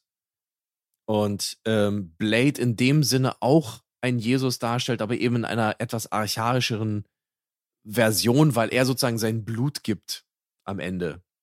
Und eigentlich die Figur ist, die dann, also er ist ja sagt auch Deacon Frost, er ist ja the one, the chosen one. Nicht, das sagt nicht Deacon Frost, das sagt äh, Whistler, Whistler zu ihm. Ja. Ich würde sagen, das ist vielleicht so die größte Parallele zwischen den beiden. Weiß nicht, wie siehst du das? Ja, auf jeden Fall. Also dieses Ganze mit dem Blut und die Pulsadern aufschneiden, am Ende dann nochmal kann man auch ein bisschen was an Resurrection da reinschwurbeln, wenn man Bock drauf hat. Aber ja, ja. tatsächliche Parallele, die mir auffällt, wirklich die, die bedeutendste ist, ist einfach schlechtes CGI. Ähm, das klingt ja. jetzt vielleicht ein bisschen kacke, aber ich meine, das sind beides einfach zwei meiner Lieblingsfilme, die sind in meiner Top 5 äh, All-Time, so. Mhm. Die, ähm, ja, die halt einfach revolutionär sind, die unglaublich sind, die trotzdem absolut katastrophale CGI an den Tag gelegt haben, die heutzutage noch ganz fies, also viel fieser aussieht als damals, einfach unfassbar schlecht gealtert ist, was damals schon klar war, dass es unfassbar schlecht altern wird, das haben wir damals schon gewusst. Und wo man sich halt heutzutage wünschen würde, dass solche monumentalen Meisterwerke wie Blade und Matrix vielleicht irgendwie auf irgendeine Art und Weise vielleicht remastert werden könnten, wo man die CGI-Shots halt einfach verbessert. Ich weiß nicht, ob man mit der, mit der, ja, so mit, mit dieser, ähm, wie sagt man, ob man, ob man, ja, jetzt äh, habe ich den Hänger, ich weiß jetzt nicht mehr, wie das heißt, aber ich versuche es mal zu umschreiben. Ob man damals schon voraussehen könnte, konnte, dass man später vielleicht technische Möglichkeiten hat, die die damalige Zeit übertroffen haben und vielleicht in weiser Voraussicht irgendwie das Material in Bezug auf die CGI-Shots vielleicht im Urzustand mhm. gesichert hat. Also so würde ich das eigentlich normalerweise immer gemacht haben. Das ging mir damals schon durch den Kopf, dass wenn ich irgendwie Filmemacher wäre, dass ich die Shots, die CGI belastet sind, wo man ganz genau weiß, dass man aus Time- und Budgetgründen ein mittelmäßiges oder vielleicht sogar unterdurchschnittliches Ergebnis abliefert, dass man das in Zukunft vielleicht korrigieren könnte, indem man die CGI ersetzt. Auch so Sachen wie mit diesem ganzen Blutzeug, was da irgendwie von der Decke runterkommt oder so, das wäre eigentlich heutzutage sogar locker lösbar. Da machst du halt links und rechts irgendwie Mikrometer dicker einfach, was du auf das Material raufsetzt und dann ist das alte Material einfach nicht mehr zu sehen. Und somit könnte man eigentlich 80 Prozent der Shots restaurieren quasi und sie dann so aussehen lassen, wie sie eigentlich aussehen sollten. Ich bin eigentlich normalerweise kein Freund davon, du auch nicht, soweit ich weiß, an Filmen rumzudoktern, so wie sie waren, so waren sie, okay. Aber in dem Fall tatsächlich bei diesen Filmen, sowas wie Matrix und Blade. Vor allem bei der Matrix geht es mir persönlich einfach nur um diese echte Ebene, da wo dann die echte Welt gezeigt wird und die sind da in ihrem in ihrer Nebukadnezar und fliegen dann da durch durch die tatsächliche Realität und dann kommen dann dann diese Tentakelviecher, die halt einfach scheiße aussehen. Also das könnte man wirklich ganz schnell heutzutage mhm. Äh, tausendmal besser einfach animiert da mit reinschneiden und dann hätte man dann einfach einen viel geileren Film. Also das sind die paar Filme, wo ich das tatsächlich mir wünschen würde. Ja, also ich Nee, ich bleib da, ich bleib den Prinzipien, glaube ich, eher treu. Ich sag, das, weißt du, wo, wo ziehst du die Grenze? Dann bist du im Prinzip genau bei, bei George Lucas und seiner Special Edition und dem nie aufhörenden Wahn, äh, die Filme immer irgendwie immer mehr zu verbessern und damit aber eigentlich irgendwie zu verschlimmbessern. Ich weiß nicht. Also für mich ist jetzt Blade zum Beispiel ähm, auch in anderen Aspekten irgendwie nicht perfekt. Da, da gibt es ein paar Sachen, die sind overacted, da sind ein paar seltsame Dialogzeilen und so weiter und so fort. Das ist alles. Ich, es ist ein Produkt seiner Zeit und des Budgets und das macht einfach keiner. Es kostet einfach unfassbar viel Geld, da jetzt irgendwie nochmal äh, CGI, also VFX irgendwie zu machen dafür. Ähm, das wird einfach keiner machen, businessmäßig. Ähm, es fällt natürlich schwer, gerade wenn man so schöne Filme hat und wenn man, wenn man sagt, okay, Matrix, ja, ist, eigentlich ist es ja fast, also ist ein perfekter Film, wenn jetzt die Shots da, die fünf Shots, die ich im Sinn habe, besser wären. Ich sag mal so, ähm, also mich haben die VFX bei Matrix nie gestört. Klar sind die nicht super, ähm, gerade aus heutiger Sicht. Damals waren sie schon sehr, sehr gut. Ich finde jetzt aber auch aus heutiger Sicht diese Viecher da unten irgendwie, ähm, diese Roboter nicht so schlimm. Äh, könnte man sie besser machen? Ja. Aber sie hauen mich nicht aus der Story raus, ganz und gar nicht. Und das ist für mich das Wichtigste. Also, wie gesagt, da, da muss man halt einfach dann schauen, wo ist dann die Grenze? Wo höre ich damit auf oder wo fange ich damit an, weißt du? Und da sage ich lieber, okay, mach's lieber gar nicht. So. Ja, ich bin da wirklich ein bisschen anders dann. Für mich ist das super fucking schrecklich. Also diese Tentakelviecher, mhm. jetzt, wo ich mir Matrix nochmal vor kurzem angeguckt habe, ist die Sache so unfassbar schlecht gealtert. Das sieht so scheiße aus, das bringt mich so aus dem Film raus, weil du einfach merkst, du guckst auf einmal mhm. was anderes. Das ist so, als wenn einer umgeschaltet hat und dann läuft da auf einmal PlayStation 3 Grafik, weißt du? Und das ist schon auf jeden Fall eine Sache, die stört schon auf jeden ja. Fall. Also mich stört das immens, muss ich ganz ehrlich sagen. Mhm. Ja. ja, also wie gesagt, ich habe da jetzt nicht so das Riesenproblem mit. Klar wäre es cool, wenn jetzt alles irgendwie perfekt aussehen würde. Aber ja, also kann ich mit leben jetzt. Ja, man muss damit leben. Aber wenn es irgendwie eine ja. Möglichkeit gäbe, weißt du, und ich wäre dort an den Hebeln, würde ich einfach nichts ändern. Ich würde alle Shots auch wirklich genauso haargenau gleich lassen. Einfach nur mit der aktuellen äh, Computertechnologie in besserer Auflösung, mit besseren Texturen und so weiter, realitätsgetreu einfach reinballern, dass mhm. man genau das Gleiche hat. Wirklich mhm. genau das Gleiche. Da kann man auch dann nicht diese Fehler machen, die George Lucas und sowas gemacht haben, die dann angefangen mhm. haben, da irgendwie so alles zu verschlimmbessern, wie du gerade gesagt hast. Wirklich, ich möchte keine Änderung. Ich möchte einfach nur ein technologisches Update. Das ist alles. Ja, also letzten Endes kannst du dir auf der Blu-ray von Blade, kannst du dir das ja eigentlich alles nehmen und dann, ja, also gut, selber machen ist jetzt natürlich schwierig, aber ich glaube, selbst wenn man das irgendwie selber versucht, wird man zum Teil bessere Ergebnisse erzielen. das ist schon crazy. Also ich nicht, aber ja, es gibt bestimmt Leute da draußen, die können das in einem Handumdrehen heutzutage machen. Ja, ja, nee, das ist, weil ich meine, die Sachen sind ja teilweise so schlecht. Mhm. Also, ja, ne, auch das Compositing zum Beispiel. Selbst wenn das Blut jetzt gar nicht so unfassbar schlecht ausgesehen hat. Ich, mir fällt jetzt der Shot ein, wo äh, Wesley Snipes das erste Mal mit seinem, mit dieser Mischung da in seinen äh, Gläschen, sein Röhrchen ankommt und erstmal die beiden da im, im Flur quasi äh, bekämpft und denen quasi dieses, dieses, ähm, wie hieß denn das Zeug? EDTA oder was? Ja, genau, das EDTA reingeballert hat, sodass sie dann geplatzt sind. Hm. Und dann geht Wesley Snipes, siehst ja die Kamera irgendwie, ne? Wesley Snipes geht irgendwie weg und dann platzt erstmal das eine Vieh irgendwie und dann kommt von der Seite nochmal das andere Vieh. Hm. Das andere, der andere Blutschwall rein.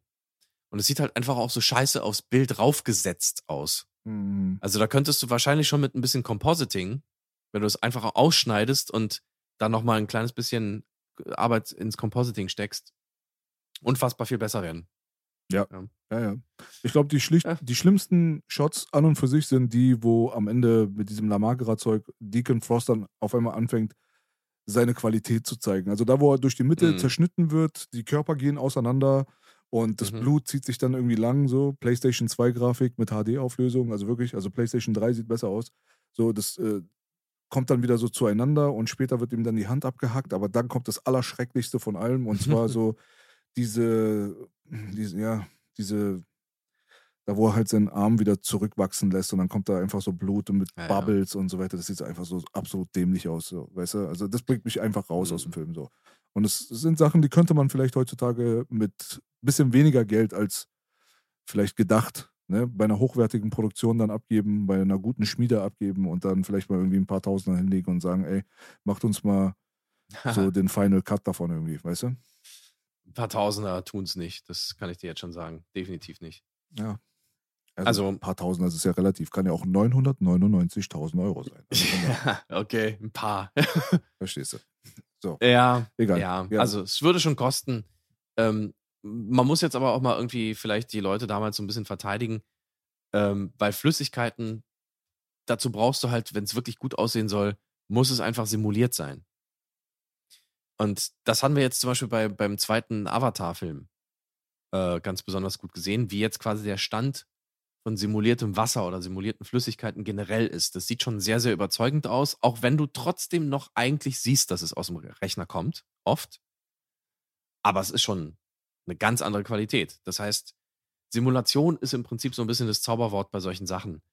Und die hatten damals natürlich keine Simulationen in den 3D-Programmen. Das heißt, das, was wir da gesehen haben, waren halt irgendwelche sogenannte Displacements, ähm, dass du einfach nur irgendwie so eine Blasenstruktur da reingemacht hast und dann wusstest du halt nicht so, ja, okay, Tröpfchen, dann waren die aber alle perfekt kugelförmig und so, ne, äh, sieht halt scheiße aus. Haben halt ihr Bestes getan, weißt du? Ja, klar, aber ich meine, du hast da Stephen Norrington, weißt du, der ist ja, der ist ja, er ist ja nicht so der Quantitativregisseur, also er hat nicht ganz viele Filme gemacht, er hat nur vier Filme gemacht als Regisseur und ist aber beteiligt gewesen an der VFX, vor allem an der Creature VFX von Aliens und das ist halt so, das ist einer von den Filmen, die ich nennen würde, wo es einfach klar wird, dass man auf analoge Handarbeit hätte setzen müssen, wenn es jetzt irgendwie Ja. wenn es möglich gewesen wäre in Bezug auf Zeit.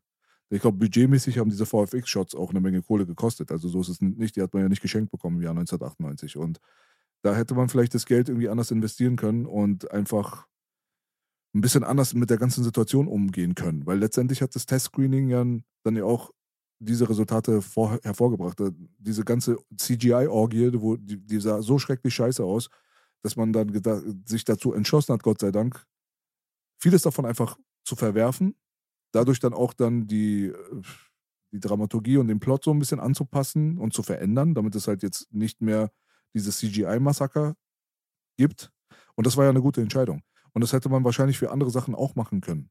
Man hätte auch einen bestimmten Steven Dorf irgendwie hinkriegen können, der auseinandergeht und das sieht dann halt aus, wie es halt bei Horrorfilmen und so weiter gemacht wurde. Weißt du, wenn man sich da Mühe gegeben hätte und hätte gute Leute mit rangeholt, dann hätte man wahrscheinlich im analogen Bereich mit Puppen und äh, künstlichen Eingeweiden und wie auch immer, hätte man ein besseres, zeitloseres Ergebnis haben können als das, was da passiert ist. Aber ich will mich jetzt da auch nicht eine Stunde lang dran aufhängen.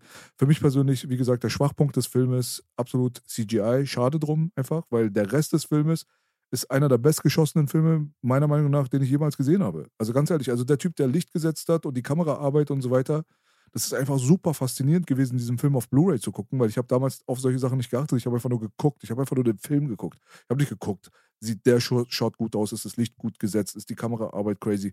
Das waren so Sachen, so, Mhm. die sind im Unterbewusstsein, haben die sich abgespeichert und die hast du wahrgenommen, aber die hast du jetzt nicht bedacht analysiert. Heutzutage, wenn du bedacht an die Sache rangehst und in Zeiten von Blu-Rays und so weiter, wo alte CGI noch viel beschissener aussieht, wie man weiß, als es damals Mhm. im Kino oder noch krasser im Fernsehen natürlich gewirkt hat, da hast du einfach die stylischsten Shots, die du teilweise jemals im Kino gesehen hast. Und Blade ist einfach der Film. Also wirklich, ich halte diesen Film ganz weit hoch. Das ist einer meiner Lieblingsfilme. So, Mhm. all time, egal in welchem Genre.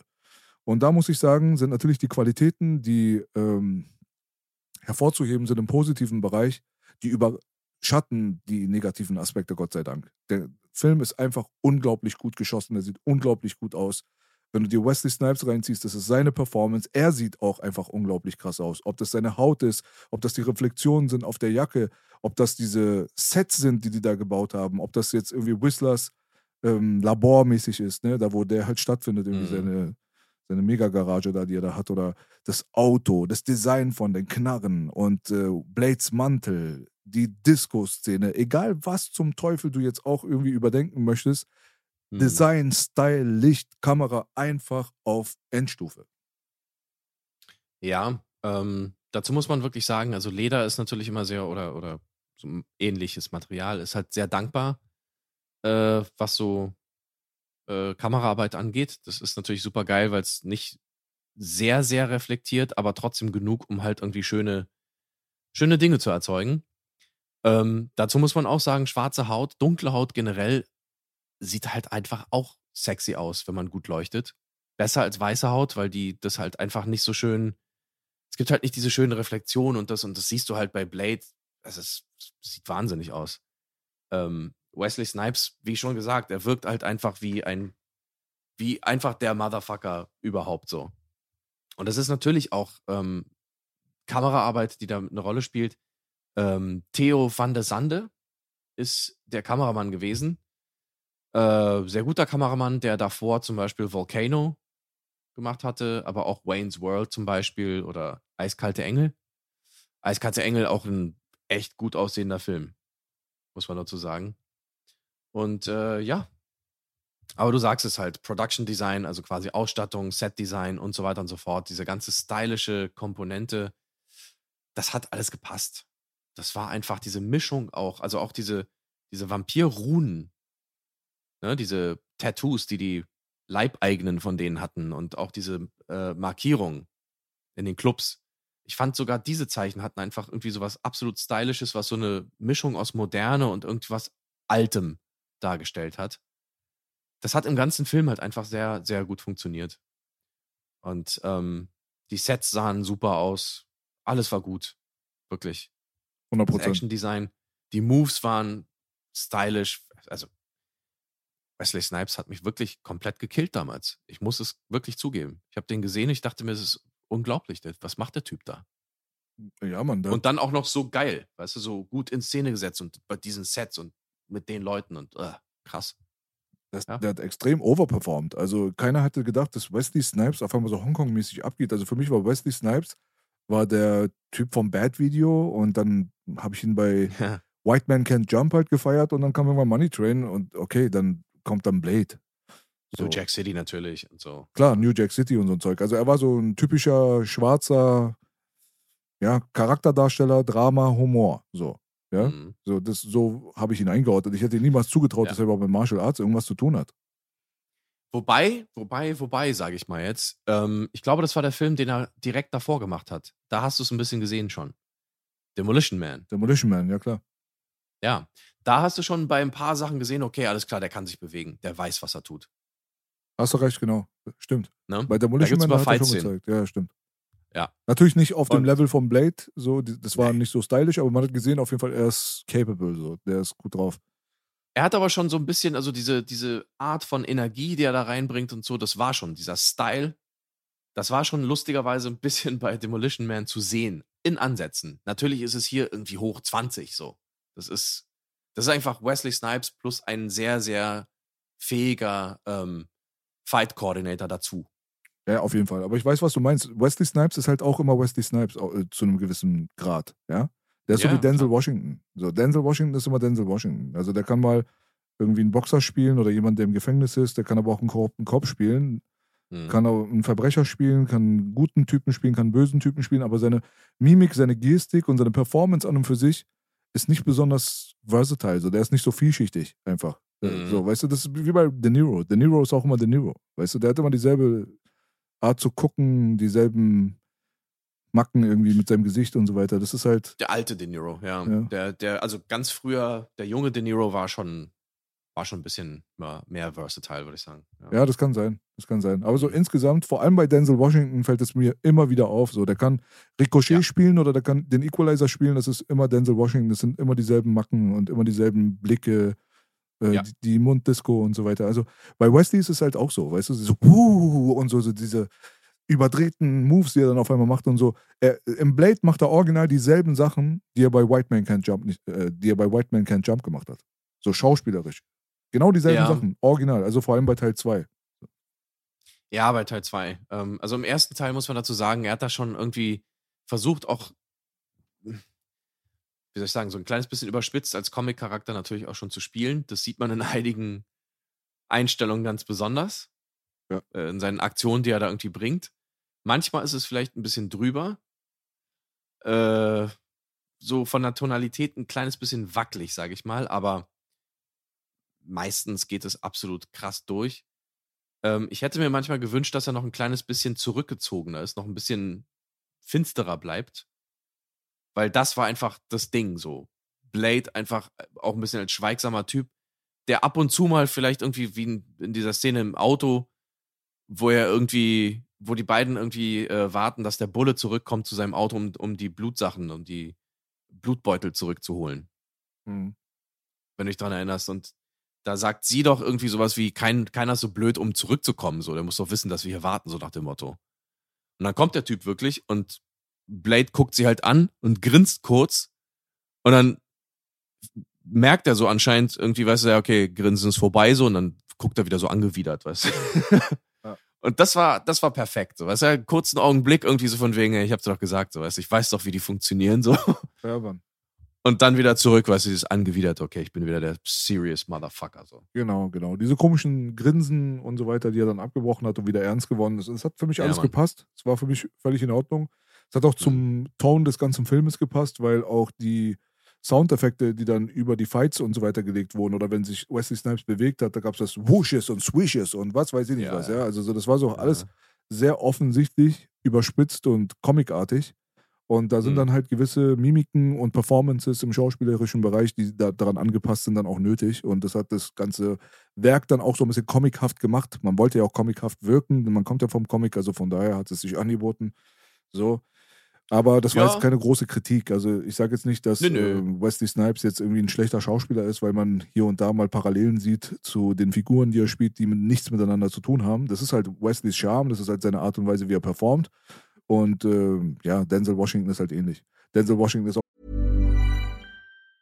Mom deserves the best, and there's no better place to shop for Mother's Day than Whole Foods Market. They're your destination for unbeatable savings, from premium gifts to show-stopping flowers and irresistible desserts. Start by saving 33% with Prime on all body care and candles. Then get a 15-stem bunch of tulips for just $9.99 each with Prime. Round out Mom's menu with festive rosé, irresistible berry chantilly cake, and more special treats. Come celebrate Mother's Day at Whole Foods Market. Ein guter Schauspieler. Der sollte auch Blade spielen, lustigerweise. Das ist Ja. einer, einer von den Leuten, die angedacht waren mit Larry Fishburne und LL Cool J von allen Leuten auf Ja, der Welt. Und bei allen drei anderen außer Wesley Snipes äh, wäre da eine absolute Shitshow bei rausgekommen, garantiert.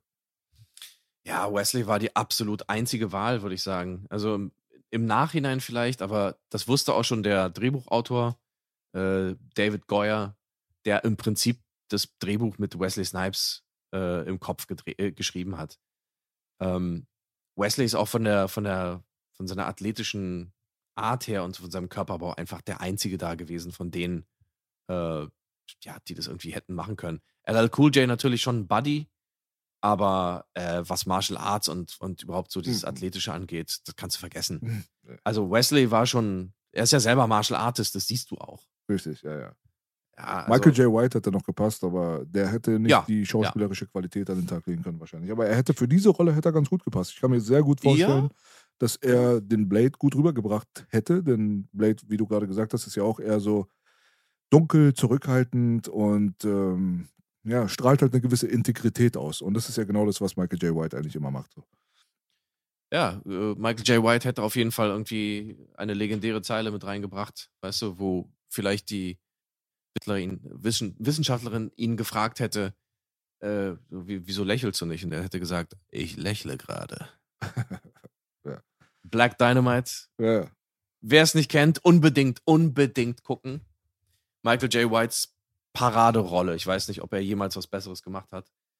Äh, aber ich muss sagen, selbst Michael J. White, der ja eigentlich natürlich auch ein Wesley in die Tasche steckt, wenn es um Martial Arts geht, ähm, Wesley Snipes war trotzdem, glaube ich, besser, weil er einfach zu diesem Vampir, zu diesem Raubtier-Ding einfach besser gepasst hat. auf jeden Weil Fall. Wesley Snipes einfach immer diese Gefährlichkeit auch hat. Ich weiß nicht, irgendwas ist immer, selbst wenn er was Lustiges spielt, wenn, ich glaube, wenn der Typ dich einfach mal richtig finster anguckt, dann denkst du, okay, der frisst dich gleich. Ja, Das ist halt das Ding. So. Der hat einfach diese Intensität. Die hat Michael J. White in der Hinsicht nicht. Und gerade in diesem Vampir-Ding war es einfach perfekt. So. Ja, Michael, Michael J. White ist mehr so der, also deswegen hat, hätte er auch tatsächlich zu Blade gepasst, weil er ist halt dieser Unbesiegbare. Er ist derjenige, der so diese Ausstrahlung hat, dass er auch 300 Leute hintereinander irgendwie kaputt schlagen kann und dass ihm eigentlich niemand Ja. gefährlich werden kann. Diese, ähm, ja, diese Bösartigkeit in der Mimik und in der Performance und so weiter, wenn er dann so böse guckt und performt und so weiter, die ist halt nicht ganz so hochwertig. Also Wesley Snipes ist Mhm. Aus dem charakterdarstellerischen Bereich einfach ganz anders zuzuordnen und dementsprechend war er natürlich die bessere Wahl, weil er konnte Mhm. die schauspielerische Qualität mischen mit der Portion an Körperlichkeit, die nötig war, um diesen Charakter zu dem zu machen, was er dann letztendlich geworden ist. Also für mich ist Wesley Snipes der perfekte Blade. Es gibt halt einfach nichts Besseres, was ich mir vorstellen hätte können. Und da müssen wir einfach nur froh sein, dass diese anderen Leute da nicht die Rolle bekommen haben. Das ist wie bei dem Film Matrix, da haben wir schon wieder so eine ähnliche Parallele, die ein bisschen unbedeutender ist, natürlich hintergründiger ist. Aber ein Mhm. Will Smith als Neo, es tut mir leid, aber der Film wäre für den Arsch gewesen. Ja, also ja, man kann natürlich jetzt irgendwie argumentieren, okay, Keanu Reeves ist jetzt vielleicht auch nicht der beste Schauspieler der Welt. Ähm, aber Keanu hatte irgendwie so ein bisschen dieses, also irgendwie dieses The One-Ding hat er schon rübergebracht. Ich weiß nicht wie und dieses bisschen naive am Anfang und dieses verwirrte und dann auch die Disziplin natürlich, die Kampfchoreos zu, zu lernen und so. Ich meine, Keanu Reeves hat schon eine Menge Arbeit reingesteckt in Matrix, muss man wirklich, wirklich sagen. Da gibt es ein paar Szenen, die sind unglaublich gut gemacht. Ja. Ähm, 100 Prozent. Aber Will Smith hätte das Ding nicht gerockt. Niemals. In keinem Paralleluniversum dieser Welt Ja. Ist Matrix mit Will Smith ein guter Film. Also es geht einfach nicht. Will Smith ist wirklich die äh, Verkörperung von dem, was ich vorhin äh, so genannt hatte, aber im negativen Bereich. Ob der der Mhm. Prinz von Bel Air ist, ob der der Typ von Bad Boys ist, ob der Mohammed Ali ist, er ist einfach immer derselbe Motherfucker. So, Ja, der ja. spielt alles immer gleich. Weißt du, was ich meine so? Und man hat niemals das Gefühl, als wenn es die Rolle ist, man hat immer das Gefühl, als wenn es Will Smith ist. Und das ist so der große Unterschied zu Keanu Reeves. Keanu Reeves hat natürlich dann auch mit Bill und Teds Reise durch die Zeit und so weiter gewisses komödiantisches Talent bewiesen. Das ist aber nicht sein Go-To, es ist nicht sein Bread and Butter Ding, wo ich ihn jetzt jedes Mal sehe in Komödien. Hat Mhm. aber diese, ja, so ein bisschen aufgewühlte, introvertierte, geschockte, teilweise so ein bisschen sich lost zu fühlen in dieser Umgebung, in dieser neuen Realität und so weiter. So diese ganzen Sachen, die hätte Will Smith überhaupt nicht rübergebracht. Also da finde ich, war Keanu Reeves dann ein überraschend gute, eine überraschend gute Wahl, die sehr gut funktioniert hat. Ich brauche keinen Matrix-Film mit einem anderen Hauptdarsteller. nö, nö, das, das stimmt schon. Ähm, gut, jetzt hätte man jemanden anders gehabt, der vielleicht das auch sehr gut gemacht hätte, hätte man dasselbe vielleicht über den dann gesagt, aber Genau. Aber Will, Smith, war es nicht. nee, war es nicht, nee. Ja, ja. Deswegen, also da, ein, anderes Beispiel zum Beispiel, was die, was die andere Seite, die andere Komponente ein bisschen verdeutlichen könnte, wäre Deacon Frost. Wenn Deacon Frost von Jet Mhm. Li gespielt würde, hätte Mhm. das funktionieren können. Also so, wenn ich mir das versuche so vorzustellen, Jet Li kann schon ein fieser Dude sein mit seiner Mimik und seiner Gestik und seiner Art und Weise, wie er spielt. wie er performt, da würde ich auch Lethal Weapon 4 zum Beispiel empfehlen, dass man sich dort anguckt, wie Jet Li dort performt hat. Und sollte er dann dieser asiatische äh, Vampir sein quasi, der dann äh, Wesley Snipes dann auch Fight-Choreografie technisch dann natürlich auf ein anderes Niveau hätte heben können, weil man Mhm. natürlich dann auch, wie du schon oft angesprochen hast, als Schauspieler auch auf die Reaction des Gegenübers dann so ein bisschen angewiesen ist, um gut performen zu können. Also die Mhm. charakterdarstellerischen Merkmale, die hätte er gut erfüllt und er hätte auf jeden Fall ganz anders natürlich im körperlichen Bereich dann performen können. Das hätte echt interessant werden können. Nur wäre das dann an den Dialogen und so weiter wahrscheinlich gescheitert, weil Jet Lees Ja. ähm, Englisch halt einfach nicht gut genug für so einen Scheiß gewesen wäre. Wenn Jet Lee das Englisch von Bruce Lee beherrscht hätte, so, dann wäre Mhm. der, dann wäre er wahrscheinlich der bessere Deacon Frost von beiden. Weil ganz ehrlich, ich finde Steven Dorff ist overhyped als Deacon Frost. Er wird überall als äh, der super krasse Schauspieler immer besprochen, dass er halt auch diese ganzen Mainstream-Filme irgendwie nicht mag und deswegen da nicht überall mitgespielt hat und so. Wen interessiert? Also hat keiner gefragt. Also die Performance selber in diesem Film von Steven Dorff an und für sich ist für mich ehrlich gesagt schwankend. Mhm. Also mal finde ich ihn wirklich sehr gut und mal finde ich ihn gar nicht gut. Ja, also, weiß nicht. Ich, ich, ich glaube, ich bin da, da ein bisschen anderer Meinung. Ähm, ich glaube, Steven Dorff hat das eigentlich ganz gut gemacht. Ähm, vor allen Dingen hat er so ein kleines bisschen diesen Aspekt, weißt du, dieses, dieses James Dean-mäßige, rebellische sehr gut irgendwie verkörpert. Das war ja eigentlich so ein bisschen der Punkt von Deacon Frost in dieser Version. Ja, das ist die 90s-Version. Natürlich jetzt nicht in der Comic-Fassung. Da ist er halt irgendwie dieser alte Deutsche. Ich glaube, der tatsächlich auch irgendwas Kirchliches ist. Also Ich glaube, er ist wirklich ein Deacon, sozusagen. Ähm, äh, hätte man für Jet Li anders wahrscheinlich schreiben müssen. Klar.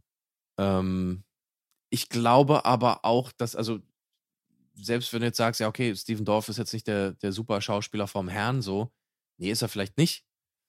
Ähm, er ist aber trotzdem nicht schlecht. Und ich bin mir bei Jet Li manchmal nicht ganz sicher. Also vor allen Dingen so in Filmen, nicht Kiss of the Dragon und, und, und äh, Unleashed und sowas, das war jetzt nicht super gespielt. Ja, Er kann es. Aber es kommt halt auch natürlich so ein bisschen auf die Umstände drauf an. Ich sage jetzt nicht, dass Ja. Jet Li eine bessere Wahl gewesen wäre per se. Wir werden es nie rausbekommen. Aber im Vergleich zu den Leuten, die für Blade als Alternative zur Verfügung standen, ja, ob das jetzt ein Mhm. Denzel Washington oder vor allem ein Lawrence Fishburne oder sowas, das hätte, das hätte für mich überhaupt nicht funktioniert. Aber ein Jet Li kann ich mir vorstellen, weil Jet Li, und das Problem, was ich mit Steven Dorff habe, ist einfach, Mhm. dass er nicht bedrohlich ist. Und Jet Li, vor allem der Lethal Weapon 4 Jet Li, der wurde perfekt in Szene gesetzt als wirklich bösartiger Mhm. Villain. So, so wie man einen Jet Li halt als Bösewicht darstellen kann, so hat man ihn sehr gut dargestellt in diesem Film. Jetzt, wenn Mhm. ich mir vorstelle, dass er diese Vampirrolle, aber diese Integrität dann ausstrahlt und diese Bösartigkeit und diese Skrupellosigkeit und so weiter, da kann ich mir sehr gut vorstellen, dass er da funktioniert hätte im Vergleich zu einem Denzel Washington als Blade. So, weil mir halt, wie gesagt, Steven Dorff einfach noch nie bedrohlich genug war. Der hat immer so ein bisschen diesen Melrose Place-Charakter irgendwie so ein bisschen ausgestrahlt. Der hatte diese Vibes, weißt du? Ähm, da würde ich mal sagen, dass der gute Udo Kier definitiv der hochwertigere Bösewicht in diesem Film war. Der hochkarätigere vor allem. Ja, aber ich glaube, das machte auch so ein kleines bisschen diese Gefährlichkeit von, von Frost aus. Äh, das ist im Prinzip so ein Surfer-Dude, der jetzt irgendwie Vampir geworden ist und sich jetzt irgendwie alles unter den Nagel reißen will. Und er ist, wie gesagt, so der, der Rebell, der irgendwie mit seinem komischen, äh, wie hieß er, Quinn, ja, mit seiner rechten Hand sozusagen, der ja völliger, völliger Vogel war, ähm, da diese Dinge gemacht hat. Und äh, so wie die Figur angelegt war, war Steven Dorff eigentlich keine schlechte Wahl. Also der musste gar nicht so wahnsinnig böse, ähm, bedrohlich sein. So, er ist jetzt kein Skeletor, sondern er ist halt einfach so ein rebellischer 90s-Typ. So, weißt du? Genau, das stört mich Und- an ihm. Ja, aber dann, dann stört dich die Figur. Es ist mehr so seine Performance. Also, er hat auf jeden Ja. Fall seine, seine hohen, also nicht seine Höhepunkte, doch, er hat seine Höhepunkte definitiv im Dialogbereich. Also da, wenn zum Beispiel die Karen, also die in Anführungsstrichen Love Interest von Blade, wo es gar keinen Love gibt, so, die wird ja eher so Mhm. als tougher Sidekick dann irgendwann ähm, Mhm. eher dargestellt im Film. Aber die haben ja so eine Unterhaltung, da wo dann Karen auch so die Taffe spielt und irgendwann reicht es dann Frost Und dann kriegt er da so seinen Augenblick dann mit, seinem, mit dem Close-Up aufs Gesicht, wo er ihr dann klar macht, dann quasi, dass die Vampire halt die, der Höhepunkt der Evolution sind und dass die Menschen nur Beute für die sind und so weiter. So, Der hat so Mhm. diese Abneigung so im Gesicht, wie er das performt. Das ist so sein, das ist so sein Glanzmoment. Das ist die Art und Weise, wo Steven Dorff halt richtig gut rüberkommt. Ja, deswegen sage ich, er ist teilweise sehr gut für mich, teilweise nicht. So, und das ist so der Part, den ich erwähnen würde, wo er halt richtig brilliert hat und scheint. Aber wenn man sich Blade zweimal anguckt, da wo du dann wirklich einen furchteinflößenden und bedrohlichen ähm, Bösewicht dann halt als Counterpart für Blade hast, auf einmal wird die Sache dann auch ein bisschen anders. So, das, der Typ war Mhm. zum Beispiel super dope. Weiß nicht. Also, mir ist Frost mehr im Kopf geblieben als der Typ von Blade 2, Ja. Muss ich sagen. Ansichtssache vielleicht. Bei mir ist es wirklich andersrum. Ja. Egal. Weiß nicht, also Blade 2 hat mich in der Hinsicht, also nicht in der Hinsicht unbedingt, aber Blade 2 hat mich ja schon so ein kleines bisschen enttäuscht. Ich war, als ich den im Kino gesehen hatte, ich war super hyped. So, wow, Blade 2, cool, der war erfolgreich, ja, geil, gibt's, gib uns einen zweiten so, ne? Wesley ist wieder dabei, Hammer. Trailer sah okay aus, natürlich größer, irgendwie mehr CGI, sah alles ein bisschen stylischer noch aus, fast ein bisschen zu stylisch, aber als ich den, ganz, den dann gesehen habe, da war ich irgendwie, da war ich enttäuscht. Mhm. Ging mir genauso. Ich bin bis heute enttäuscht. Also ich war noch nie einer von den Leuten, der gesagt hat, irgendwie Blade 2 ist besser oder der ist nicht mal ansatzweise konkurrenzfähig. Aber Nee. der Meinung war ich damals schon. Ich bin aus dem Kino rausgekommen und habe mir, habe allen Leuten gesagt, ey, tut mir leid, Jungs. Ich kann mich noch erinnern, wir waren mal im Studio und haben irgendeinen Song aufgenommen, damals noch in der Falkensteinstraße da, wo ähm, Mhm. das müsste 2006, glaube ich, gewesen sein. Da hatten wir irgendeinen Song aufgenommen mit Harris und Afro Ra und Mach One und wie auch immer. Mhm. Und zu der Zeit war irgendwie Blade im Kino gewesen. Und ähm, Harris war völlig begeistert zum Beispiel von Blade 2 und meinte, das er hat uns gefragt, welcher Film besser ist. Und wir haben beide eins gesagt und er konnte das überhaupt nicht Mhm. verstehen. Er meinte so, ey, Teil so, 2 oder? ist, ja, ja, ich kann mich noch genauer daran erinnern, so, er meinte, ey, Teil 2 voll der Comic und so, das ist so original, als hätte ich einen Comic gelesen diesmal und so. Mhm. Und ähm, ja, ich habe jetzt nicht lange diskutiert, aber mir war, mir war das so völlig unbegreiflich, wie irgendein Mensch auf dieser Erde es überhaupt so empfinden kann, diese beiden auf eine Stufe überhaupt zu stellen, war schon für mich so fast schon blasphemisch so. Ja, also das Ding ist halt, die beiden Filme sprechen halt verschiedene Aspekte vielleicht irgendwie an. Ähm, Guillermo del Toro ist ja ein, also er ist schon ein wirklich guter Regisseur. Der hat einfach ein paar sehr, sehr gute Filme gemacht. Das Problem ist, dass er mit Action einfach nichts am Hut hat. Und Blade war auch immer ein Actionfilm. Also mal abgesehen von der ganzen Vampir-Story und was ich was, sonst was, es ist einfach ein Actionfilm, der einen äh, Halbgott Wesley Snipes sozusagen da hat, der das alles selber machen kann und wo du im Prinzip ein paar Schritte zurück machen kannst mit der Kamera und auch ein bisschen seltener schneiden musst und so. Das war halt bei Blade 2 einfach komplett anders. Die Fight-Choreos waren auch nicht mehr so Martial Arts basiert, die waren einfach mehr Fantasy und auch schnitttechnisch und auch einstellungstechnisch. Das war einfach, das war kein, es war so weit weg wieder vom Hongkong-Style. Da, da war ich sehr, sehr enttäuscht. Und auch von dieser digitalen, also es war einfach zu digital, was da passiert ist teilweise. Ja, es war besser von der Qualität her, aber es war nicht, nee, es hat mich nicht angesprochen. Und dieser ganze Love Interest Scheiß von ihm, das, das interessiert mich einfach nicht. Ich sehe Blade nicht irgendwie, wie er sich verliebt, so. Also will ich nicht sehen. Keine Ahnung. Vielleicht geht's nur mir da so, aber das Einzige, was cool war, war vielleicht irgendwie ähm, hier Ron Perlman Mhm. an dem Film. Der war cool. Ja, und wie So gesagt, also Psycho-Vampir. dieser Ja. Reaper, der hat seine Sache unglaublich gut gemacht. Der war richtig krass bedrohlich. Der hat geactet, also so am Anfang, wo die den direkt irgendwie reingenommen haben, um ihm zu sagen, Mhm. dass irgendwelche Anomalien in seinem Blut irgendwie gefunden wurden. Und der hatte die ganze Zeit erstmal so am Anfang so völlig eingeschüchtert, verängstigt und anfängt an zu heulen und dann auf einmal dann bösartig lacht und so weiter. Der Motherfucker, der hat das einfach rübergebracht. Der hatte auch diese Augen, der hatte so diese Präsenz, er hatte diese Mhm. Bösartigkeit. Er war einfach ein richtig guter Bösewicht, weißt du? Und das hat mir halt sehr imponiert gehabt bei dem Film. Ihn persönlich fand ich am besten von allen anderen außer äh, Wesley. Ron Perlman ist auch ein cooler Dude auf jeden Fall. Der bringt immer so seine solide Performance rüber, definitiv. Hat auf jeden Fall Charakter, hat Charme, hat seine Ecken und Kanten, passt fast immer gut rein. Ich fand insgesamt von der Story her gab es ein paar sehr interessante Aspekte. Das war auch gut, dass man da mal so ein bisschen was anderes macht. So, der Vampirjäger, dann nochmal so ein bisschen historischer zu werden mit den ursprünglichen Vampiren und bla bla bla und so. Ist alles schön und gut, aber Hm. letztendlich, wie du gerade gesagt hast, die Action an und für sich war ein Schritt zurück. Wesley Snipes sah nicht gut aus. Also ich weiß nicht, woran Mhm. das lag, aber es sah aus, als wäre er zehn Jahre gealtert innerhalb dieser beiden Filme. Er war ein bisschen dünner.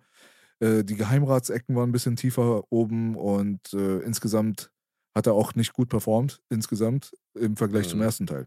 Beim ersten Teil ist Wesley Snipes einfach Peak Wesley Snipes. Das ist so sein Zenit. Optisch, Hm. seine, sein Gesicht an und für sich, die Haut, die Statur, Ja. wie er dann auch äh, Martial Arts äh, rübergebracht hat, wie er performt hat im ähm, Choreografiebereich und so weiter. Das ist einfach Wesley Snipes on point so. Die beste Performance seiner Karriere. Der beste Film seiner Karriere, für mich persönlich. Definitiv einer der besten, ja. Weißt du, aber glaub, ich, um nochmal ganz kurz auf den, wie hieß der denn nochmal, der, der Bösewicht von Blade 2? Ich habe das voll vergessen. Ist ja auch egal. Der Reaper meinst so ein, ja, der hat so irgendeinen Namen auch. Äh, ach, ist ja auch egal. Wie gesagt, ist nicht wichtig. Ähm, was mich, glaube ich, an der Figur am meisten gestört hat, also die, die Performance war, war teilweise wirklich sehr gut. Die war halt sehr viel intensiver natürlich, weil sie emotionaler war. Genau. Der hatte ja eine emotionale Motivation, das zu machen. Aber ich glaube, das, was mich so ein bisschen gestört hat, war einfach so ein kleines bisschen dieses Endgame. Weil letzten Endes war ja dieses Phänomen der Reaper. Normac. Ähm, ja, genau. Normac. Genau. Ja. Ähm, war so ein bisschen losgelöst von seiner eigentlichen Motivation. Und irgendwie war das so, ein, so, eine, so eine Figur, die mich, also die den Film nicht so sehr getragen hat, finde ich. Also jetzt ein Frost auf der anderen Seite war sehr eindeutig. Derjenige, der wie so ein Hitler, sage ich mal, sich irgendwie in seiner eigenen Nation äh, hochgeputscht hat. Und da die Macht übernommen hat und ein ganz klares Ziel hatte. So, der Typ wollte einfach die Menschen ausrotten, weil er sich irgendwie als Oberherrenrasse gesehen hat, so mit den Vampiren. Und er hatte auch seinen Plan. Was ja leider aus dem Film irgendwie rausgeschnitten wurde, weil das hätte ihn noch mal ein bisschen monströser gemacht, dieser Plan. Das sieht man am Anfang von, von dem ersten Blade, wo der Dude mit Tracy Lords da irgendwie in das Schlachthaus reinkommt. Sieht man das einmal kurz.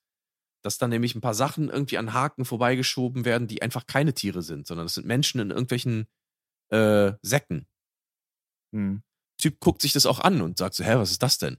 Ich weiß nicht, ob du es mitbekommen hast, aber Mhm. das ist halt der Plan von Frost. Er will halt Menschen wie Blutkonserven sozusagen irgendwie einfach züchten, dass sie in irgendwelchen Tüten da sind und einfach nur Blut geben die ganze Zeit. Genau. Und der Rest der Menschheit soll halt sterben, aber das ist halt leider aus dem Film raus. Ja, Sein man, Plan. So ja, gesehen. genau. Also das mit den Bodybags und mit der Blutkonserve und so weiter ist ja auch schon wieder eine Parallele zu Matrix, weil die sind ja auch Mhm. lebende Batterien. So, ne? Die Menschen sind einfach nur noch in irgendwelche Kokons und füttern dann quasi die Maschinen und genauso sollen die Menschen im Blade dann auch nur als Nahrung gelten für die zukünftige Weltherrschaft der Vampire, die angestrebt wird. Und der erwähnt das ja auch, dass genau das das Ziel ist, eigentlich normalerweise alle Menschen loszuwerden, weil was wollt ihr denn dann machen, so wenn wir erstmal alle Menschen so quasi infiziert Genau. haben. So, das sagt er, aber es wird nicht im Detail dann besprochen, ja gut, äh, wovon ernährt ihr euch dann, wenn alle Menschen nicht mehr da sind? Also Mhm. dann äh, saugt sich der Vampir dann irgendwie an dem anderen Vampir fest oder was. Gut, es hätte man vielleicht auch nochmal verdeutlichen können, aber war nicht super nötig. Und das, was du da angesprochen hast, ist dann ein kleines Schmankerl jetzt mittlerweile für die Leute, die den Film halt kennen und darauf achten, was da am An Anfang hin und her geschoben wird. Ist natürlich Mhm. interessant. Also ich brauche das jetzt nicht nochmal so extra ausführlich erklärt, aber ich kann es verstehen auf jeden Fall. Ähm, das, was du da kritisiert hast mit Blade 2, ist für mich halt mehr so die schreiberische Komponen- Komponente. Also wie jetzt die Story aufgebaut wurde, wie klar. geschrieben wurde, wie letztendlich gefilmt wurde, ist, das steht auf einem anderen Blatt Papier. Da finde ich es in jedem Aspekt Blade 1 besser. Ich sage einfach nur so rein von der Wirkung und von der Performance her ist der ähm, Reaper, jetzt habe ich schon wieder vergessen, wie er heißt, aber. Nomac. Nomac, Nomac ist für mich persönlich der hochkarätigere und auch angsteinflößendere Bösewicht im Vergleich zu einem Frost. Der kommt einfach wirklich gefährlich rüber. Und Frost sieht halt aus wie eine Pfeife aus dem Beverly Hills 90210 Gazellastreifen, so, weißt du? Der hat das aber trotzdem gut gemacht. Wie gesagt, das ist für mich einfach so ein Love-Hate-Ding. Wenn ich ihn mir angucke, nehme ich ihn einfach gar nicht ab. Wie er aussieht, wie er wirkt, so, weißt du? Aber auf der anderen Seite kriegt er dann so seine Momente, wo er schauspielerisch einfach brilliert und dann habe ich auch wirklich gar kein Problem mit Deacon Frost, gar nicht. Also ich habe sowieso insgesamt Ja, ja. kein Problem mit nichts bei Blade. Blade ist einfach ein Motherfucker-Film. Das Einzige, was wirklich stört, ist die CGI, aber das haben wir schon gehabt. Ja, also wie gesagt, ich, ja, ähm, für mich ist die Figur halt einfach entscheidend, so wie es geschrieben ist. Klar, sieht Nomak irgendwie furchteinflößender aus, weil er ein Monster ist. Ähm, so gesehen, also im Vergleich zu normalen Vampiren sozusagen noch monströser ist. Ähm, ja, also es gibt ja auch bei Blade zwei Sachen, die man durchaus genießen kann und der Horroraspekt ist halt einfach wesentlich mehr im Vordergrund bei Blade 2. Ist ja auch klar bei dem Regisseur. Ähm, und diese Bloodbag-Geschichte, diese Bodybag-Geschichte mit den Menschen drin und so weiter, das wird ja bei Blade 3 nochmal aufgegriffen. Da wird dieses Element ja sozusagen wichtiger. Aber ansonsten reden wir natürlich über Blade 3 nicht. Nee, machen wir ganz gezielt nicht. Da hast du absolut recht. Nee. Ja, Mann. Ja. Nee, da bin ich auf jeden Fall voll und ganz bei dir. Es war halt äh, bemerkenswert, dass bei Blade 2 die Anamorph-Optik so ein bisschen gefehlt hat. Also die ganze Ästhetik war anders. Man hat nicht mehr so wide geschossen. Das war ein bisschen näher dran alles. Es war alles ein bisschen undynamischer und es sah auch teilweise einfach nicht gut aus, finde ich. Also im Vergleich zu Blade 1, wo mir wirklich fast jede Einstellung einfach unglaublich gut gefällt. Unglaublich gut. Mhm. Es ist, ist wirklich vollkommen unabhängig von, vom Set. Egal, wo die gerade sind, egal, was sie gerade reden, egal, was sie tun, es ist einfach hochkarätiges Kino. So. Und bei Blade 2, alleine diese orangene, bleiche Guillermo del Toro-Optik, da, das hat einfach überhaupt gar keinen Sinn für mich gemacht. Das hat äh, für mich völlig dieses, dieses ganze Blade-Feeling zerstört. Wo man aber sagen muss, dass du auch recht hast, es gibt definitiv ein paar Aspekte, ein paar Fights, ein paar Locations, ein paar Geschichten bei Blade 2, die absolut Spaß machen. Also Blade selber zu animieren voll und ganz war der größte Fail von allen. Da diese eine Szene da Absolut. vor diesen Lichtern am Anfang, das hat halt einfach wirklich richtig komplett reingeschissen. Das ist genau wie bei Mhm. schon wieder leider eine ähm, Parallele zur Matrix. Da hat man auch bei dem zweiten Teil von der Matrix, genauso wie bei Blade 2, hat man angefangen, den Protagonisten zu animieren und dann fliegt der Neo dann auf einmal durch die Gegend und springt durch die Gegend und man sieht sofort, dass es kein Schauspieler ist und einfach, einfach reingeschissen so. Ohne Grund hätte man mit Sicherheit anders lösen können. Der Fight vom Blade da gegen diese anderen Vampire, die, gegen die Eli- Elite-Vampire, der hätte das einfach nicht gebraucht. Der hätte das einfach nicht gebraucht. Man hätte das mit ein paar Wire-Geschichten und so weiter, hätte man das hundertprozentig tausendmal besser hinbekommen mit echtem Acting. Und diese CGI-Szene hat bestimmt eine Menge Geld gekostet. Das ist einfach unbegreiflich für mich. Unbegreiflich. Ja, man muss einfach die Entwicklung der Zeit sehen. Also die waren dann halt so, hey, wir können das jetzt alles irgendwie toll machen und so und das, das kostet euch weniger, als jetzt irgendwie das alles practical zu machen. Ist auch eine st- stilistische Frage. Weißt du, man ist jetzt nicht mehr in dieser Zeit drin. Ich bin absolut bei dir. Ähm, überhaupt irgendeine der, der Figuren da zu animieren, das, das geht mir nicht in den Kopf. Auch dieser Endkampf ähm, mit Nomak, glaube ich, das, das, sah, das war einfach auch Playstation-Kampf. So. Das war kein geiler äh, Blade-Action-Fight so, sondern es war, naja, was auch immer. Ähm, der zweite hat es für mich einfach nicht gebracht. Ja, nee. Ja, ist ein unterhaltsamer Film. Ich hate den nicht, aber er versucht für mich persönlich in die Fußstapfen einer meiner Lieblingsfilme aller Zeiten zu treten. Und da ist die Erwartungshaltung natürlich auf einem ganz anderen Level. Und äh, Mhm. wenn es Blade 1 nicht gegeben hätte, hätte ich Blade 2 wahrscheinlich tot gefeiert und hätte dann auch das ein oder andere verziehen, wie ich es beim ersten Teil halt auch tue. Ja, da gibt es ja auch, äh, wie wir schon Mhm. besprochen haben, Sachen, die nicht perfekt sind. Das spielt keine Rolle. Es ist trotzdem einer der geilsten Filme aller Zeiten. Aber es gibt nun mal diese Erwartungshaltung. Und diese Erwartungshaltung ist halt auch nun mal, nun, nun mal so eine Sache bei einem Film, der fast 60 Millionen Euro kostet, oder Dollar besser gesagt, die man dann auch mal erfüllen kann. Weißt du? Und das ist halt das, was ein, ein starkes Produkt ausmacht. Ein starkes Sequel macht es aus. Das ist halt die Erwartungen des Publikums im besten Fall hält. Okay, die Erwartungen des Publikums sind natürlich so, wie Boogie immer sagen würde, es gibt die Welt so oft, wie es Menschen gibt. Also jeder hat eine andere Erwartungshaltung, jeder bildet sich das im Kopf irgendwie so ein bisschen anders ein, wie ein zweiter Teil denn aussehen und wirken könnte. Das ist auch, glaube ich, das Mhm. große Problem mit Leuten, die immer Abfuck schieben auf Buchverfilmungen, die dann sagen, ja, das Buch war besser. Ja, weil du hattest ja natürlich dann auch irgendwo in deinem Mind hattest du schon ein Konstrukt. Du bist ja nicht vor ein Produkt gestellt worden, womit du nichts zu tun gehabt hast, noch nie, sondern du hattest da schon deine Gedanken zugemacht, du hattest deine eigene fantastische Welt in deinem Kopf vielleicht aufgebaut und hast dir das einfach anders vorgestellt. So. Deswegen habe ich zum Beispiel überhaupt gar kein Problem mit dem Hobbit. Aber ich kann halt verstehen, dass Leute den hassen. So, weißt du? Aber ich habe halt das Buch nie gelesen. Deswegen, I don't give a shit. Mhm. So, weißt du so? Und so ist es halt auch mit Sequels. Es ist sehr, sehr schwer, die Erwartungshaltung von einer riesengroßen Masse an filmbegeisterten Leuten auch überhaupt zu erfüllen. Das haben wirklich sehr selten Leute hinbekommen, dass man sagen kann, ja, das hält das Niveau des ersten Teiles oder ist vielleicht sogar besser. Da fallen einem vielleicht irgendwie zwei Handvoll Filme ein und das war's dann auch.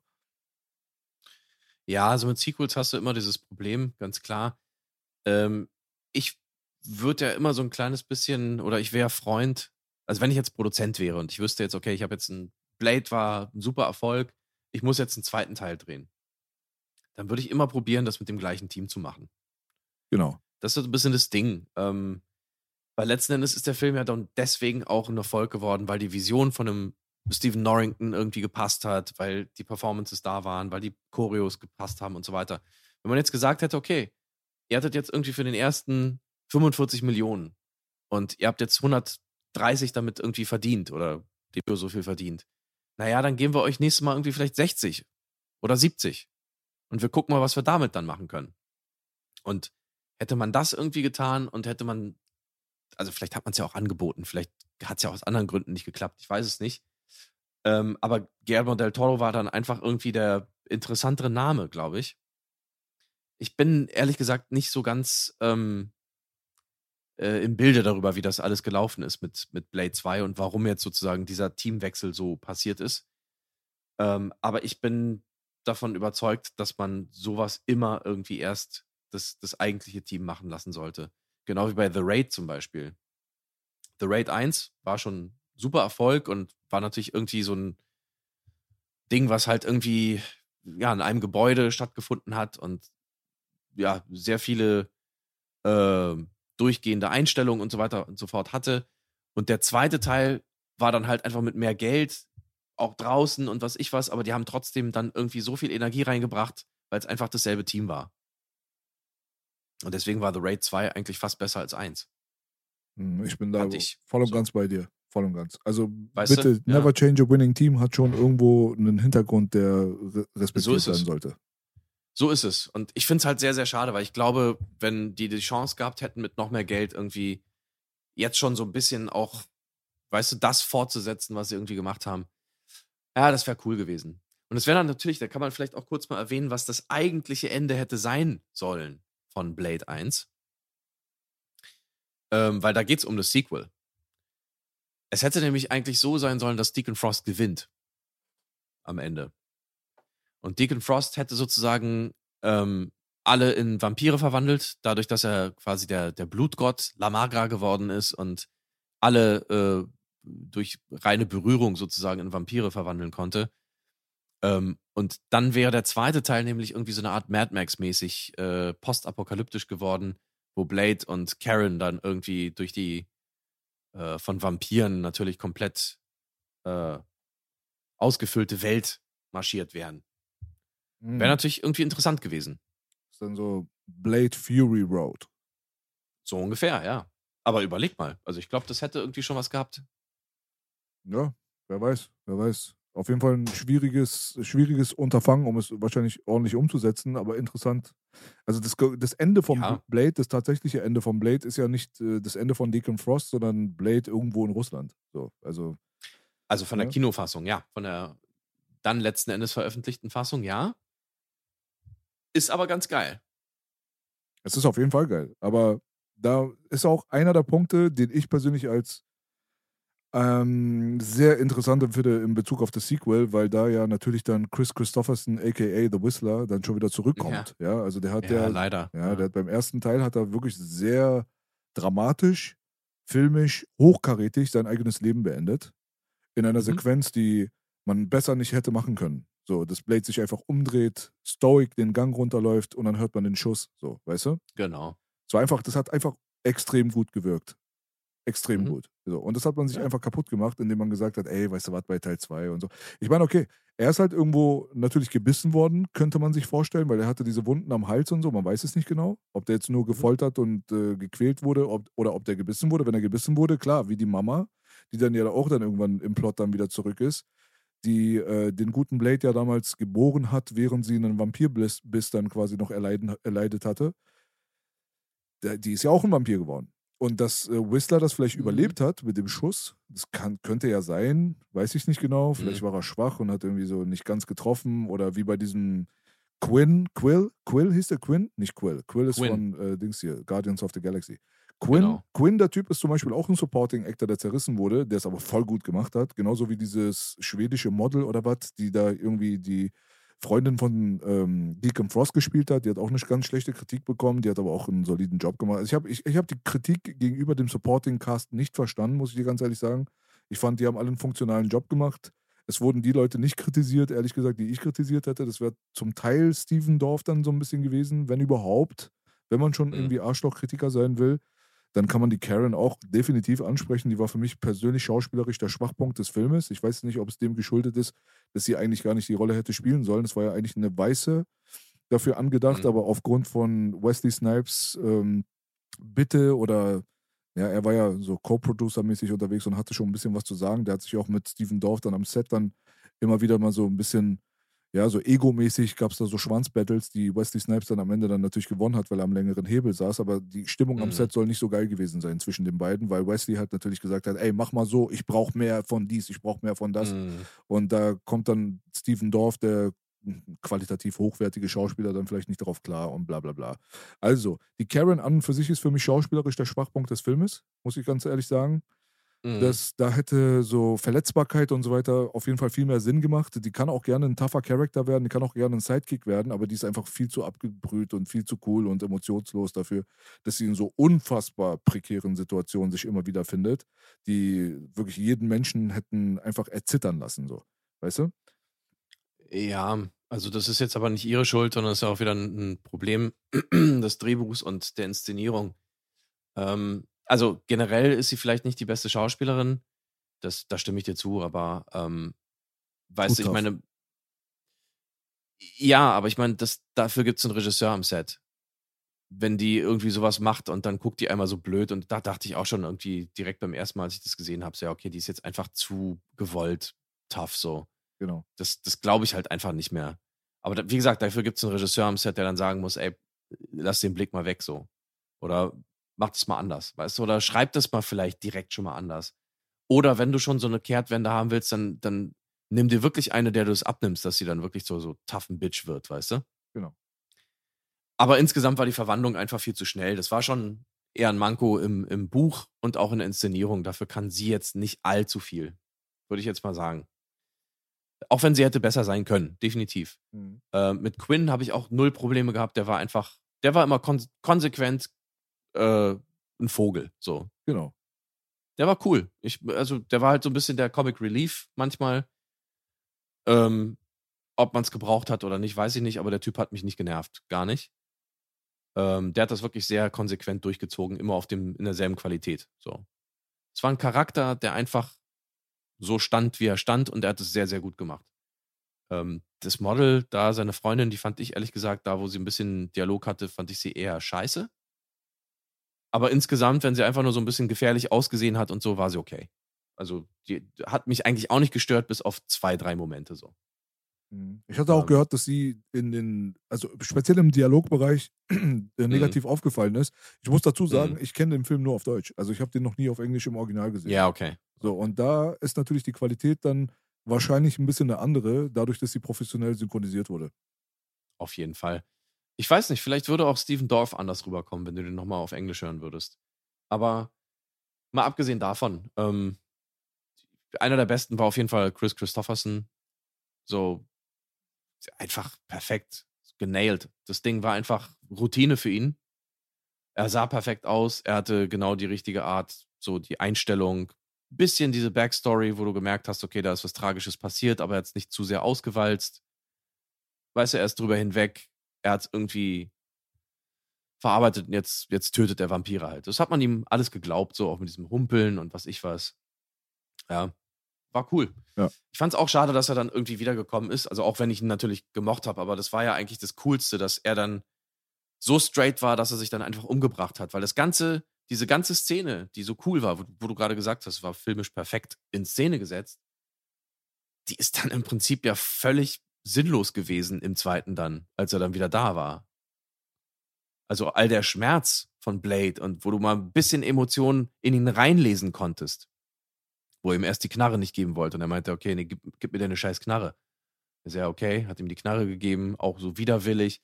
Und dann sagt ihm irgendwie Whistler noch so, okay, now uh, walk away, son of a bitch. Weißt du, so ver- verpiss dich jetzt, so nach dem Motto. Weißt du, diese, diese Härte zwischen den beiden. Du hast aber gemerkt einfach, okay, das ist jetzt final so. Das ist einfach tough love zwischen den beiden.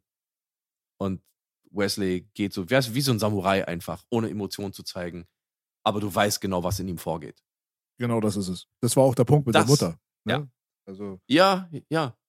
Aber das ist halt das Ding so. Das haben sie leider im zweiten dann komplett, weißt du, man, man spricht dann von einem Redcon. Einfach äh, quasi im, im Nachhinein einfach geändert. So. Und das ist scheiße. Das macht das alles sinnlos. Genauso wie es oft bei Star Wars oder bei Star Trek. Weißt du, schlechte Autoren, naja, die machen dann sowas und das ist einfach ärgerlich. also 100 Prozent. Also bei der Mama hat man auch gesehen, dass Blade äh, definitiv emotionslos erstmal für den Augenblick, wo es passiert, Mhm. über solche Geschichten hinwegsehen kann und sich dort an, auch von der Mutter dann auch nicht einlullen lässt. Und äh, wie in Mhm. vielen anderen Filmen dann auf einmal in den Armen der Mutter liegt und emotional wird oder wie auch immer. Nee, der tötet sie eiskalt, weil er ganz genau weiß, das ist seine Mutter nicht und ähm, die hat ihn jetzt auch nicht zu manipulieren, so. Weißt du? Dafür ist er knallhart genug. Ja. Aber er, er erlöst sie ja letztendlich. Er sagt ja auch im Prinzip, I must release you, sagt er im Original. Genau. Und das ist halt so das Ding. Er hat die Pflicht seiner Mutter gegenüber noch. Letzten Endes ist er ja schon ein bisschen überrascht am Anfang und da passiert ja irgendwas mit ihm. Für seine Verhältnisse ist es ja schon viel, was in seinem Gesicht passiert. Aber, wie du schon sagst, er weiß halt. So, und das ist halt auch so ein bisschen das Merkmal eines konsequenten Protagonisten, der dann halt eben nicht so, so dumm ist, damit irgendein Plotpoint passiert, sondern es geht halt konsequent durch. Das war auch dann sein Abschluss mit ihr. Genau. Da fällt einem der Film ein, mit dem wir diesen Podcast gestartet haben, und zwar Masters of the Universe, wo Julie genau den entgegengesetzten Augenblick dann hat, wo Evelyn dann Richtig. kommt und auf Mutter macht und sie lässt sich aber dann verarschen, geht zurück und baut halt einen großen Haufen an Scheiße durch, die, durch ihre Entscheidung. Das ist halt Blade nicht. Er erlöst sie. Ja, und das, das fand ich halt, also du meintest ja auch irgendwie trotzdem, es hat dir irgendwie als Kind damals ja trotzdem gefallen und das war irgendwie krass, so auf einmal war das Evelyn, haha und so. Das hat mich immer schon gestört bei Masters of the Universe, dass sie so krass emotional ist und so dermaßen ihr Gehirn ausschaltet, dass das dann so passiert, weißt du? Aber ähm, ja, wie du schon sagst, bei Blade ist es halt nicht. Es ist ja auch nicht wichtig, weil die Mutter hat ja auch keine weitere Funktion, seien wir ganz ehrlich. Genau. Und zu. Julie hat das gepasst. Also man konnte sich vorstellen, sie war halt dieses naive kleine Highschool-Girl. So, Blade ja, ist aber halt es Blade. musste auch, es musste aber auch passieren aufgrund der Handlung. Ja, klar.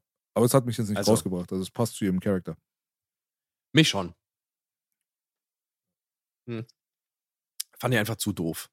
Aber ja, ähm, ist, ist vielleicht so eine Sache, weiß nicht. Also so, so unfassbar doof kam sie nicht rüber, aber sie war halt sehr emotional. Vielleicht liegt es daran. Keine Ahnung. Ja, ja, egal. Blade war es halt nicht. Blade war jetzt irgendwie, hat seine Mission und er vor allen Dingen will er sich dann irgendwie, der neugeborene Blade, ja, der in einem sehr sexuellen Akt irgendwie Karen aussaugt. Das war ja, das war ja schon sehr sexmäßig inszeniert, so auch mit dem Höhepunkt und so weiter und dann mit dem Tropfen, der runterfällt auf Deacon Frosts Stirn. Ja, ähm, Also willst du andeuten, dass das Mhm. eigentlich eine blutige Stirnbesamung war oder was? Oder? Nee, nee, nee. Ich, ich würde einfach nur sagen, das ist halt so ein bisschen so dieses, die sexuelle Kompon Komponente dieses Rituals vielleicht war. Ähm, weil es war ja so eine Art, also es war eine Parallelmontage, die eindeutig einen Höhepunkt hatte. Und zwar war das einfach der Augenblick, wo Blade sich satt getrunken hatte und wieder Power hatte und Deacon Frost natürlich irgendwie dann äh, zu Lamagra wurde. Ja. Aber nee, macht Sinn. Aber es gab sowas schon immer. Also Ja. es passt schon. In den Vampirfilmen, es gibt keinen Vampirfilm, der nicht ohne irgendwelche Sexualitätsgeschichten irgendwie auskommt, habe ich das Gefühl. natürlich. Ja, Der Vampir ist ja an sich auch ein, ein erotisches Wesen, wenn du so willst. Der nachts kommt und durch das Fenster reinschwebt und weißt du so. Also es war schon immer so ein bisschen sexuell angehaucht. So. Insofern war Blade ja eigentlich erstaunlich wenig sexuell. hm. so wie Peter Pan, der alte Pederast. Wie wer? Peter Pan. Ah, Peter Pan, ja. Ja, der kommt ja auch nachts durchs Fenster und entführt das arme Wendylein. Ja, aber gut, Peter ist ja auch noch ein Kind. Naja, nicht ganz, wa? Der ist mehr so der Hasbullah der Märchenszene. Kennst du Hasbullah? Okay. Nee. Hasbullah ist dieser kleine Zwerg, der überall im Internet voll bekannt ist. Jetzt gerade wird er wieder ein bisschen gehatet, weil ein Video rausgekommen ist, wo er seine Katze quält, aber das ist halt so ein Russe aus Dagestan, so ein kleiner, so ein kleines Kind halt so, weißt du? Mit seiner Piepserstimme, aber er ist halt kein Kind, er hat halt einfach einen Gendefekt, weißt du? Der Junge Ach ist so, 20 Jahre okay. alt. Also äh, ist schon ein bisschen was anderes, als wirklich tatsächlich elf zu sein, so wie er aussieht. Ja, äh, das äh, ist er ein- einfach nicht. Und Peter Pan auch nicht. Peter Pan lebt jetzt schon ein paar Jahre länger. So, ne? Einige Jahre Ja, länger. ja. Aber er ist ja trotzdem im Kopf ein Kind. Das wird immer ganz klar. Ja, ja, klar. Ja. Aber er ist es halt Also nicht, also das Ewige. alterstechnisch nicht. Na doch, er ist ja biologisch stehen geblieben. Ja, biologisch ja, aber wenn du biologisch stehen bleibst, entwickelt dich, sich dein Geist doch weiter. Nee, bei Peter Pan ja auch nicht. Der war ja, Ja, trotzdem ein nicht. Kind im Kopf. Ja, nee. nee.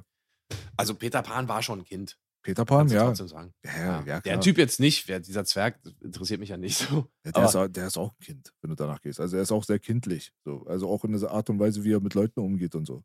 Aber er ist halt trotzdem Ah. 20. Das ist Ja, der ich Punkt. würde So. ihn jetzt trotzdem nicht mit Peter Pan vergleichen, vielleicht. Nee, ja. nee, Peter Pan habe ich nur mit äh, Dings verglichen hier. Mit nachts reinkommen und Ja, ja. irgendwelche ja. Mädchen, ne? Wer weiß, vielleicht gibt es auch eine erotische Version von Peter Pan, wo er und Wendy ein paar andere Sachen machen. Ja, also bei Peter Pan gibt es halt einfach diese Komponente gar nicht. Logischerweise. Es ist wirklich eine absolut kindliche Geschichte so. Ähm, bei Vampiren ist es halt ein bisschen anders. Gibt ja auch ein paar Filme. Ähm, ich glaube sogar ein, ein Christopher Lee Dracula war relativ erotisch. Ich weiß aber gar nicht mehr, wie der hieß. Und dann gab es, glaube ich, noch irgendeinen anderen Dracula. Der war wirklich relativ sexy damals, auch in den 70ern gedreht. Hm. Wo er das benutzte ja. Tampon dann als Tee benutzt hat, ne? Als, ja, genau so. als Teabag. Yes. Der alte, eklige Nee. Molch. Hat er natürlich nicht gemacht. Ähm, aber ja, äh, Vampire, wie gesagt, also dafür, dass es ein Vampirfilm ist, ist er halt trotzdem sehr wenig romantisch oder sexuell aufgeladen. Es gibt ein bisschen was zwischen Deacon Frost und seiner, seiner Freundin da. Und es wird auch irgendwie, also es wird klar, dass auch Deacon Frost mit Blades Mutter ein bisschen was hatte. Ja. Die äh, sind auch ein bisschen sehr vertraut. Ja, eigentlich könnte man sagen, Deacon Frost hat Blades Mama ge Hat er. Ja. Ja. Er hat. von, vom Huren. ja, richtig. Richtig. Ja. Das ja, macht man ja. halt auch mit solchen, habe ich gehört. Aber Ja, man muss bezahlen. ja. Ja, die hat ja bezahlt. Aber das macht er nicht. Nein, hat er ja nicht. Nee, sie hat, sie hat ja bezahlt mit ihrer Seele. Sie gehört ihm. Ja, genau. Jetzt gibt es nur noch einen Freifahrtschein, ein Abo zum Rüberrutschen. Ja. Übrigens, was ich gelesen habe, äh, um na, noch einen halbwegs aktuellen Film oder zumindest so ein bisschen, ähm, bisschen aktueller aufzugreifen. Blade 2 sollte ja eigentlich Morbius als Bösewicht haben. Ja. Ich weiß nicht, ob du das wusstest, aber das wurde dann irgendwann äh, fallen gelassen, diese Idee, äh, weil irgendwie die Rechte weg waren oder so. Und wie wir wissen, ja, also das kann ja jetzt passieren mit dem Remake, was äh, nächstes Jahr dann jetzt in die Kinos kommt. Äh, also Blade, es wird ja von Marvel neu gemacht. Da bin ich sehr, sehr skeptisch und ähm, erwarte eigentlich auch eine Shitshow, aber Mhm. gucken wir mal. Ähm, dann gibt es aber wenigstens irgendwann dieses qualitativ hochwertige Crossover hoffentlich zwischen Blade und Morbius. Wo dann Morbius einfach irgendwie sagen kann, it's Morbin Time, weißt du? Hm. Einfach geil. Ich weiß nicht, hast du Morbius geguckt? Nö. Oh, guck den auf jeden Fall. Ist der beste Film der Welt. Echt? Ja. Also der war so gut, dass sie den quasi nochmal als Wiederaufführung nochmal in die Kinos gebracht haben. Okay. Das ist jetzt kein Scherz.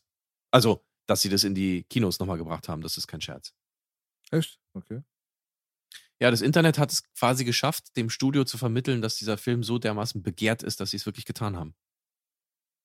Hm. Okay, ich löse es kurz auf. Es ist natürlich ein Riesenwitz. Äh, Morbius ist halt einfach einer der schlechtesten Filme, die ich, naja, äh, dem Niveau, äh, ja, seit langem gesehen habe. Ähm, Also die 5,2 auf IMDb hat mich vermuten lassen, dass du gerade Scheiße laberst, nur dass du Bescheid weißt. Ich bin nicht ganz nee, drauf es ist, ich habe keine, ich habe Ja. keine Scheiße gelabert. Das war tatsächlich so, dass sie den nochmal ins Kino aber, gebracht nee, aber haben. das weil ist sie der beste dachten, Film der Welt ist, das meine ich jetzt. Äh, ja, nee, Ja, das ist genau. er nicht. Ja. Aber er ist sehenswert, weil er einfach so dermaßen kacke ist. Hm. Wobei aber eigentlich Jared Leto oder Leto ist ja eigentlich ein guter Mhm. Schauspieler. Er ist ein guter Schauspieler, aber ist anscheinend sehr verblendet gewesen, weil er so überzeugt war von diesem Film auch, dass er dachte, wow, er wird jetzt irgendwie Teil des Marvel-Universums und dann wird es irgendwie mit Spider-Man Crossover geben und das Morbius-Verse oder was auch immer da entsteht.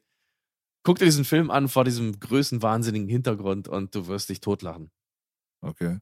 Ja, schade eigentlich drum. Also, wie gesagt, ein guter Schauspieler, der hat seine eigene Insel mit seinem Sexkult. Applaus dafür, aber ja. der ist so, wie soll ich sagen, der ist so schon so ein bisschen underrated und äh, vor allem seine Performance als Joker hat mir wirklich im Gegensatz zu fast allen Leuten auf der Welt ziemlich gut gefallen. Es waren eigentlich die einzigen ertragbaren Szenen bei Suicide Squad 1, aber. Oh mein. Gott, okay. Ja. Ja, gut, da, da kommen wir, glaube ich, niemals zusammen, aber was soll's. Jared Leto kann auf jeden Fall spielen. Er das, kann, das wissen wir. Er kann auf jeden Fall. Äh, manchmal ist er halt ein bisschen drüber. Bei äh, House of Gucci zum Beispiel war es auch ein bisschen zwiespältig. Ähm, aber hier im Dallas Buyers Club zum Beispiel hat er echt super gespielt. Äh, er hat einige Filme gemacht, die gut waren. So ist es nicht. Ja, Requiem for a Dream. Krasser Film. Krass gespielt. Aber egal, das ist Morbius. Guck dir mal an ähm, und äh, sag mal an, wenn es bei dir heißt, It's Morbin Time. Nee, selbstverständlich. Ich gucke den jetzt sofort, direkt danach. Jawohl. Dreimal. Ja, ähm, ja, fuck it. Äh, kommen wir zurück zu äh, Blät. Blätt. Ja. Also, äh, um die Geschichte von Whistler mal kurz abzuschließen, ja, es war irgendwie fail, den wieder zurückkommen zu lassen. Man könnte, man Ja. hätte das besser erzählen können. Man hätte erzählen können, dass er den Selbstmordversuch halt überlebt hat und dann von den Feinden eingesammelt wurde, um dann irgendwie ein Druckmittel zu sein oder so. Weil letztendlich, soweit ich weiß, die komplette Endszene vom Blade, also da, wo er in Russland dann auf diesen komischen russischen Vampir dann Mhm. tritt, so, das ist ja, weil er auf der Suche ist nach Whistler. So erzählt man es bei Teil 2. So, ich war in Russland, hab nach dir gesucht, ich war Ja, dir ja. dort. Aber Whistler sollte eigentlich dieser Vampir sein. Also in der ursprünglichen Fassung sollte Blade in Russland ankommen und Whistler dabei erwischen, den alten Lustmolch, wie er nachts Mhm. dann halt ein potenzielles Opfer gegen die Wand drückt und dann wäre der Fight dann quasi mit ihm angefangen, um direkt wieder zu enden und ähm, dafür vielleicht irgendwie die Grundlage für ein Sequel darzustellen, weiß man nicht. Aber es sollte tatsächlich Whistler sein. Und irgendwie auch cool, dass das nicht war. Auf der anderen Seite muss ich sagen, als unbefangener Fan war ich dann irgendwie auch froh, weil er, wie du schon gesagt hast, eine sympathische, sympathische Figur war, dass er dann irgendwie doch in den, Teil, den zweiten Teil reingeschwurbelt wurde.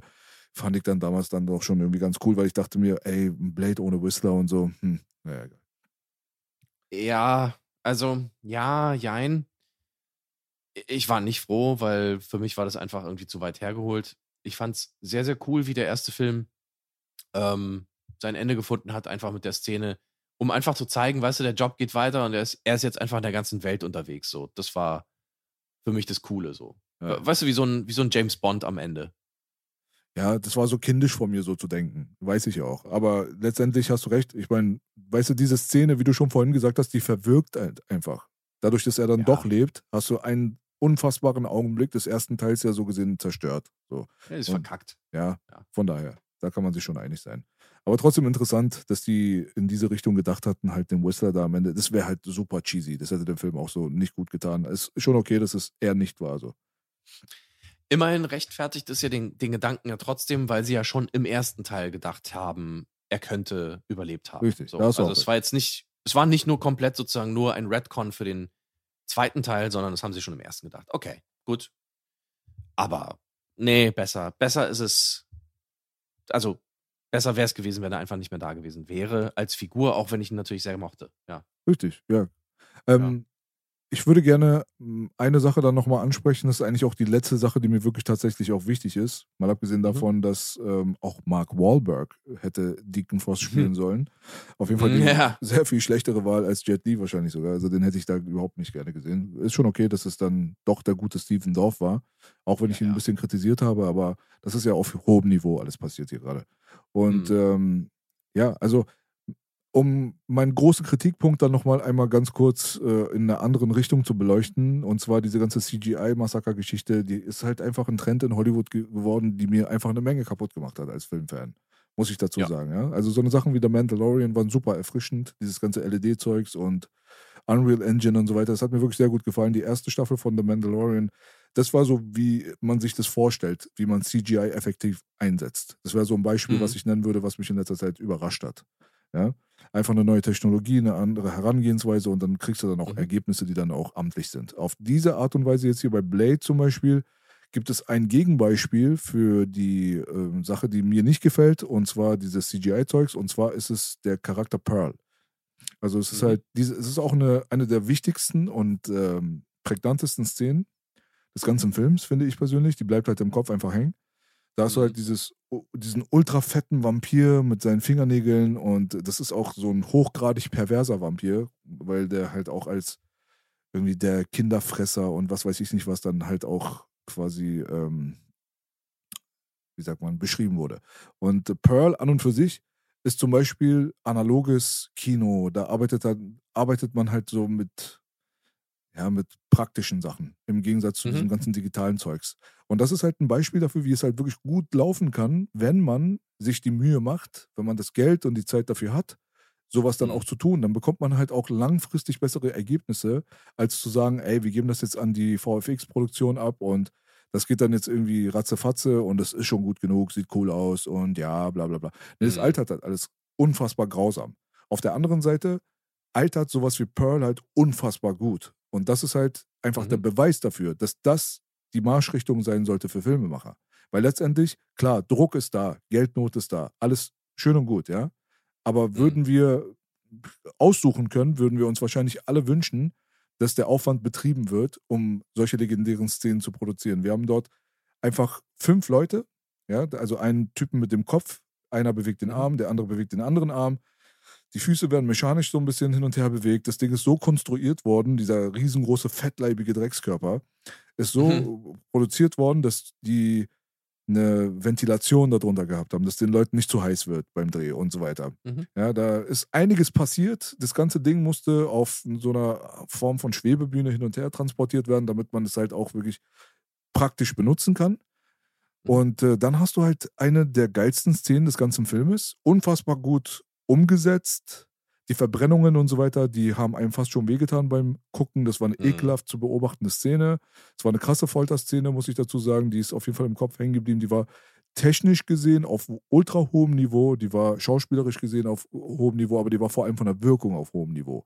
Und Mhm. das würde ich gerne einfach als ein Gegenbeispiel, als den mh, auf der, andere, auf der anderen Seite liegenden Pol erwähnen. Wenn ich die schlechte CGI erwähne, dann erwähne ich auf der anderen Seite die gute Umsetzung des Pearl-Charakters in jederlei Hinsicht. Und genau so muss es sein. Mhm. Ja, du sagst es. Du sagst es. Ähm, kann man eigentlich nichts hinzufügen. Ähm, vielleicht noch das Detail ähm, oder, oder die Beobachtung, dass ja Pearl, so wie, wie die Figur im Film rüberkam, natürlich einerseits total widerlich war, andererseits aber auch so ein kleines bisschen niedlich war, wie so am Schluss gesagt hat, so, ja, das, ist das, was Frost sagt. So. Aber eigentlich soll das ja tatsächlich, wie du ja schon angedeutet hast, ähm, eine Figur sein, die so fett geworden ist, weil sie halt einfach irgendwie äh, Kinder frisst und die Herzen äh, Ja. der Kinder insbesondere. Genau. Ja. Sieht man natürlich nie. Weiß man nicht, wenn man nur den Film guckt, aber das soll so ein bisschen der Hintergrund sein. Ähm, dementsprechend, wenn man das jetzt weiß, dann würde ich sagen, okay, dann ist Pearl vielleicht ein kleines bisschen zu harmlos wirkend. Einerseits, aber wenn man es nicht weiß und man weiß es ja eigentlich normalerweise nicht, dann ist es eigentlich eine perfekte Figur, die auch, wie du schon gesagt hast, eigentlich perfekt umgesetzt ist. Und ja, Achso, du meinst harmlos jetzt in dem Sinne, weil er so Grausames tut eigentlich, aber an und für sich dann so ein bisschen verniedlicht wurde. Aber ja, ja, ja. genau. Ja, aber auf der anderen Seite, es gibt halt einfach auch sehr viele so eine Sexualstraftäter und Leute, die ähnlich Schlimmes auch wirklich auf dieser Welt tun, muss man dazu sagen. Die werden nicht massenhaft mit Kindern irgendwie beliefert, weißt du, da ist, das wird wahrscheinlich ein bisschen logistisch schwer und auch was die Rechtfertigung angeht, wo die ganzen Kinder jetzt verschwinden. Aber es gibt sowas auf der Welt und es gibt auch ganz viele ekelhafte Dudes, die aber keine Eier in der Hose haben. Die sind dann auch dann teilweise dann gar nicht mal so die Tough Guys oder die Bösartigen oder wie auch immer. Es sind einfach nur ekelhafte Schweine mit ganz wenig Eier in Ja, der Hose. klar. Also das, es gibt sowas. Ja, ja, absolut. Gibt's, gibt's schon. Ähm, ich weiß nicht, ich hatte mir jetzt einfach vor dem Hintergrund ein bisschen vorgestellt, dass es, dass es vielleicht so ein bisschen skru skrupelloser rüberkommt, das Vieh einfach. Aber ist ja auch scheißegal. Also letzten Endes ja, ist die Figur so, wie sie ist. Und sie wirkt gut. Ähm, sie war auf jeden Fall eine sehr sehenswerte Ergänzung, sage ich mal. Definitiv. Und jetzt überleg mal, Pearl, stell dir mal vor, der wäre animiert gewesen. Ja, gut, damals sowieso. Das, das wäre eine Katastrophe gewesen. Heute auch. Heute vielleicht nicht mehr so wie früher, aber also es gibt einfach keinen, es führt keinen Weg an der an Practical vorbei bei sowas. Das meine ich Sehe damit. ich, sehe ich ne? auch. Ja, Diesen natürlich. Schwabbelkörper, ich meine, der sieht heute noch perfekt aus und der wird auch in 20 Jahren immer noch perfekt aussehen, weil es einfach Absolut, ja. machbar ist. Man kann. Weißt du, es ging damals, Ja. es geht heute erst recht und es wird morgen noch leichter umsetzbar sein. Und je weiter man in der Timeline voranschreitet, desto günstiger wird es auch eigentlich normalerweise sein. Das ist jetzt nicht so wie Vinylproduktion, dass die Deutschen Mhm. damals jetzt gedacht haben, ey, weißt du was, keiner will mehr Vinyls kaufen, jetzt verkaufen wir einfach die ganzen Schneidemaschinen in den, in den, in, nach Osteuropa. Und unsere Mhm. Fachkräfte sterben aus und das Wissen, wie man diese Ta Sachen bedient, die sterben jetzt aus. Deswegen wird es jetzt dreimal so teuer, wenn die Leute wieder Vinyl produzieren wollen. Das ist in Hollywood nicht der Fall. So ein Pearl heutzutage zu designen für einen Film kostet nicht mehr als damals. Wahrscheinlich ist es sogar günstiger für die. So. Man, man weiß es nicht. Aber auf jeden Fall ist es halt die richtige Entscheidung und das soll eigentlich mein Vergleich, soll das eigentlich komplettieren.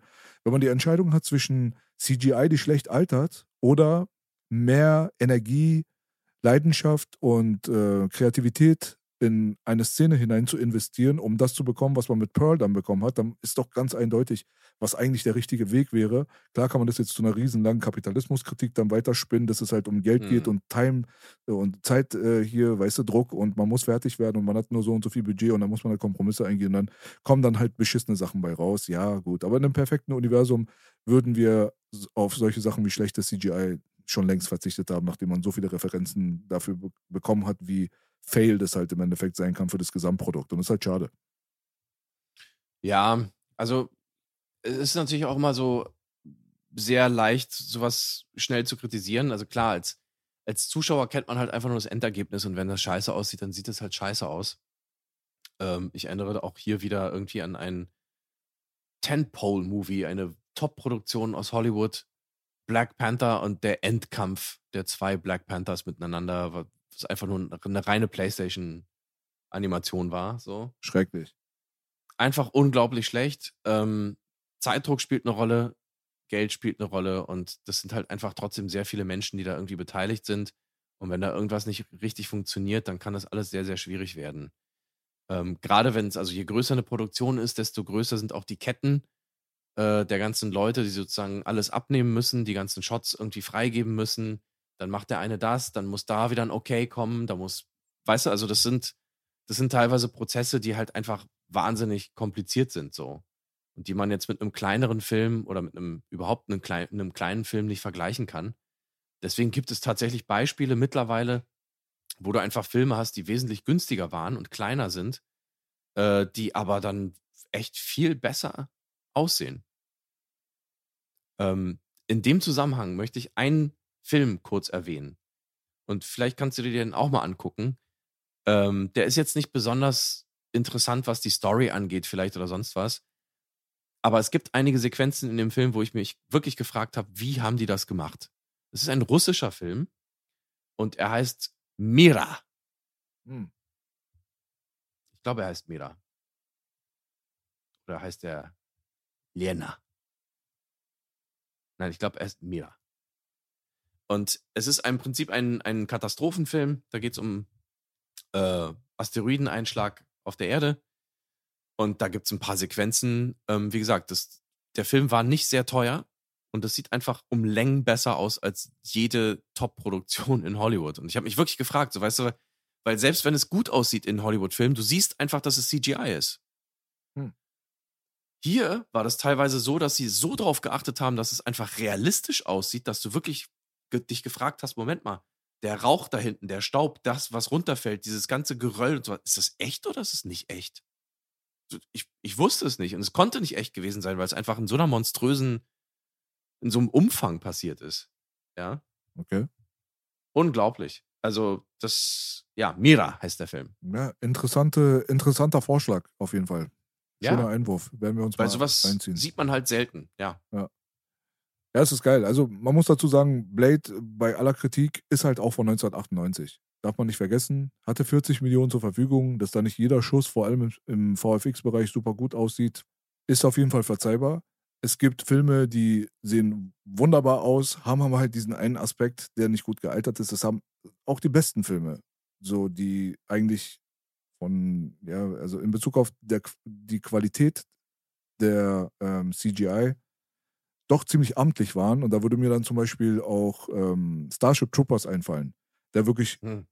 unfassbar gut ist. Vor allem, wenn man sich mal überlegt, von wann der ist. Also wenn man sich das mal anguckt, was da für Effektshots drin sind und wie viele, vor allem diese ganzen Alien-Viecher und so weiter, die sehen teilweise besser aus als Sachen, die ich heutzutage gesehen habe, muss ich sagen. Und der Film ist einfach mal von 1997, glaube ich, 98, irgendwie sowas. Ja, Und 97. ja, 97. Und, äh, aber trotzdem gibt es halt die Szenen, wo die dann durch den Weltraum fliegen, wo die dann Modelle benutzt haben und so, die einfach immer noch ultra realistisch aussehen. Da sind wir wieder, Practical Mhm. ist meistens besser. Trotzdem gibt es dann den Asteroidengürtel, der aussieht wie PlayStation 2 Grafik in HD. Und äh, deswegen, also du hast da bei Matrix hast du die Tentakelviecher, die scheiße aussehen. Bei Blade hast du dann diese Sequenzen mit dem Blut zum Beispiel, die scheiße aussehen. Bei Starship Troopers hast du die Sequenzen mit den Asteroiden, die dann scheiße aussehen.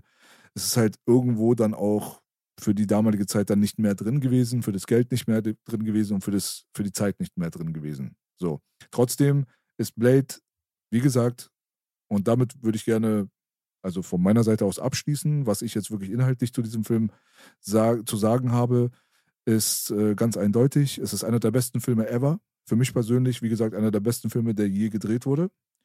Und äh, der beste Vampirfilm aller Zeiten. Und wenn da Diskussionsbedarf besteht, dann wäre ich sehr gespannt darauf, was die Leute auch in die Kommentare reinschreiben, was ihr persönlicher Lieblingsvampirfilm von allen ist, von denen es ja wirklich verdammt viele gibt, muss man dazu sagen.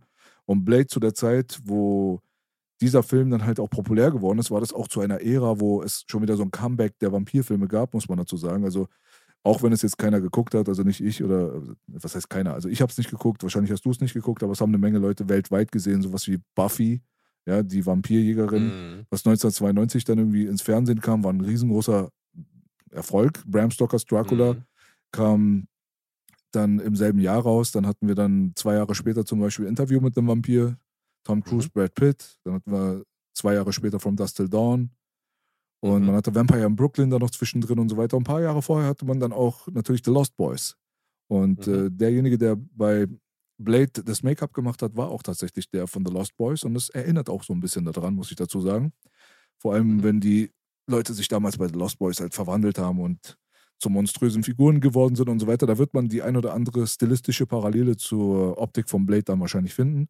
Deswegen hat Blade zur der, zu der damaligen Zeit genau in die richtige Kerbe gehauen und wie gesagt, meine Nummer eins in Bezug auf Vampirfilme und in meiner Top 5 meiner Lieblingsfilme aller Zeiten. Ja, also, was soll ich dazu sagen? Blade ist einfach, es hat mir einfach wirklich vom Hocker gehauen damals. Ähm, ist für mich einer der besten Actionfilme, amerikanischen Actionfilme aller Zeiten. Äh, für mich wahrscheinlich der einer der besten Filme von Wesley Snipes, wenn nicht der beste. Äh, ein Film, der mich absolut krass geprägt hat und ähm, definitiv auch in meiner Top 5 bis Top 10 definitiv drin ist. Aber Gut, dass du Ähm, das gerade gesagt hast, nochmal, dass du das verdeutlicht hast mit dem Amerikanischen. Da hast du Ja, recht, weil also, son- sonst das würde ist ich ja das, das wäre sonst vielleicht ein bisschen too much, wenn man sagen würde, Top 5 Nee, nee. ever, weißt du so? Sagen wir mal so, du hast recht. Also, was westliche amerikanische Filme angeht, da würde ich sagen auch Top 5, Top 10. Jetzt einfach so aus dem Gefühl Mhm. heraus. Wobei man dann natürlich dann auch viele Filme dann vergisst, wenn man sowas auch erwähnt und dann fällt einem später ein, ah, der ist aber auch geil und so. Aber sagen wir mal einfach so, einer der geilsten Filme, den ich je gesehen habe. So, fertig. Aber der beste Vampirfilm, da lege ich mich dann doch schon fest. Hm, ja. Jetzt, da, da müsste ich auch nochmal irgendwie nachdenken, aber ich meine, wenn. äh, Es ist halt einfach kein typischer Vampirfilm. Ähm, es ist halt ein anderer Vampirfilm und da kann man vielleicht auch mal ein bisschen schauen. So gibt ja auch traditionelle Vampirfilme, die eigentlich ganz geil sind. Ähm, ich muss dazu sagen, was mir sehr, sehr gut gefallen hat, ähm, war, ich glaube, da gab es eine Serie jetzt mit Dracula. Also eine Dracula-Serie in drei Teilen. Äh, das waren alles drei verschiedene, also Folgen natürlich, und die haben in verschiedenen Zeiten gespielt. Es war aber immer dieselbe Figur. Der erste Teil, also die erste Folge sozusagen, äh, war irgendwie dann im Schloss da und wie er dann quasi dort wieder erwacht ist und hast du nicht gesehen? Und es war sehr, sehr gut gespielt. Und der erste, also die erste Folge dieser Dreier-Miniserie war unfassbar gut. Da muss ich sagen, Hut ab. Ähm, ist aber einfach eine andere Art von Vampirfilm. Also das, ich, für mich ist Blade eigentlich fast gar kein Vampirfilm, sondern es ist halt einfach ein straighter Actionfilm. Und die Vampirkomponente ist natürlich wichtig, aber ähm, ja, ich will halt einfach, weißt du, für mich ist Blade einfach eine richtige Achterbahnfahrt, was Action angeht. So und einfach bahnbrechend, was es angeht. Eben in Amerika. Oder aus Amerika, sagen wir es mal so. Ähm, zwei Sachen, die ich noch sagen wollte. Ich wollte noch ganz kurz Starship Troopers verteidigen. Ich bin mir, mir nämlich nicht ganz sicher, ob diese Asteroidenszene nicht irgendwie eine Sequenz war, die in dem Film selber eine Erklärsequenz als Video sozusagen da war. Von wegen, wir sind hier, das sind die Asteroiden, bla bla, und dann schleudern die uns mit Asteroiden zu und so. Das war, glaube ich, eine, eine Sequenz in dem Film, die das so als Erklärfilm gemacht hat. Ich glaube, die echten Asteroiden, die man gesehen hat, die waren ziemlich gut. Müsste ich jetzt nochmal gucken, aber ich glaube nicht. Das, also ich glaube, dass diese ja. Äh, PlayStation 2 Asteroiden später auch nochmal ähm, im Battle quasi dann sichtbar waren. Aber ähm, ich glaube nicht. Äh, das, aber da, da streite ja. ich mich nicht mit dir. Das müsste ich dann nochmal kontrollieren. Nö, nö, guck einfach nochmal. Ich, ich muss den auch nochmal gucken. Vielleicht besprechen wir den ja sogar irgendwann mal. Mal gucken. Muss sein. Ja, eigentlich muss es sein. Muss. Zweite Sache, ähm, es gibt noch eine Sache, die ich äh, kurz noch erwähnen wollte für die Filmliebhaber. David Fincher ist tatsächlich mit Blade ein bisschen verbunden. Mhm. Und das ist irgendwie vielleicht ganz interessant, weil es war tatsächlich mal die Rede davon, dass vielleicht David Fincher auch Blade inszenieren sollte. Ja, Mann. Aber es ist nicht passiert. Immerhin hat er ein bisschen Input beim Drehbuch gehabt. Aber genau. David Fincher ist Teil von Blade. Ja, Mann. Das stimmt. Ja. Der hat wohl am Material mit, mitgearbeitet, aber letztendlich ist es cool, wie es gelaufen ist. Würde ja. ich mal sagen. Also auch wenn Stephen Norrington nicht viele Filme gedreht hat, aber er hat Blade gedreht. Und wenn es einer von seinen vier Filmen ist, dann ist das schon auf jeden Fall eine krasse Leistung. Ich weiß jetzt nicht genau, warum der Brody irgendwann rausgegangen ist. Also sein letzter Film war Die Liga der außergewöhnlichen Gentlemen. Und ja. das war dann auch sein äh, letzter Film, wo er Regie geführt hat im Jahre 2003. Dieser Film ist natürlich nicht so gut angekommen. Der wurde von der Kritik zerrissen und hat, glaube ich, auch am Boxoffice nicht performt, so dass man zufrieden war mit der ganzen Nummer. Ähm, ich glaube, es, es war ein katastrophaler ja. Flop. Das war auch der Grund, warum äh, der dann raus war. Ja, das ist halt immer schade drum, muss ich dazu sagen, weil die Liga der außergewöhnlichen Gentlemen ist definitiv ein genießbarer Film. Der hat auch m, hm, gewisse Züge, die wirklich sehr, sehr gut sind. So teilweise ist ja. er optisch seiner Zeit völlig voraus. Äh, ein Film, der zur selben Zeit ein bisschen später rauskam und sehr erfolgreich wurde, der viel schlechter war, war Van Helsing.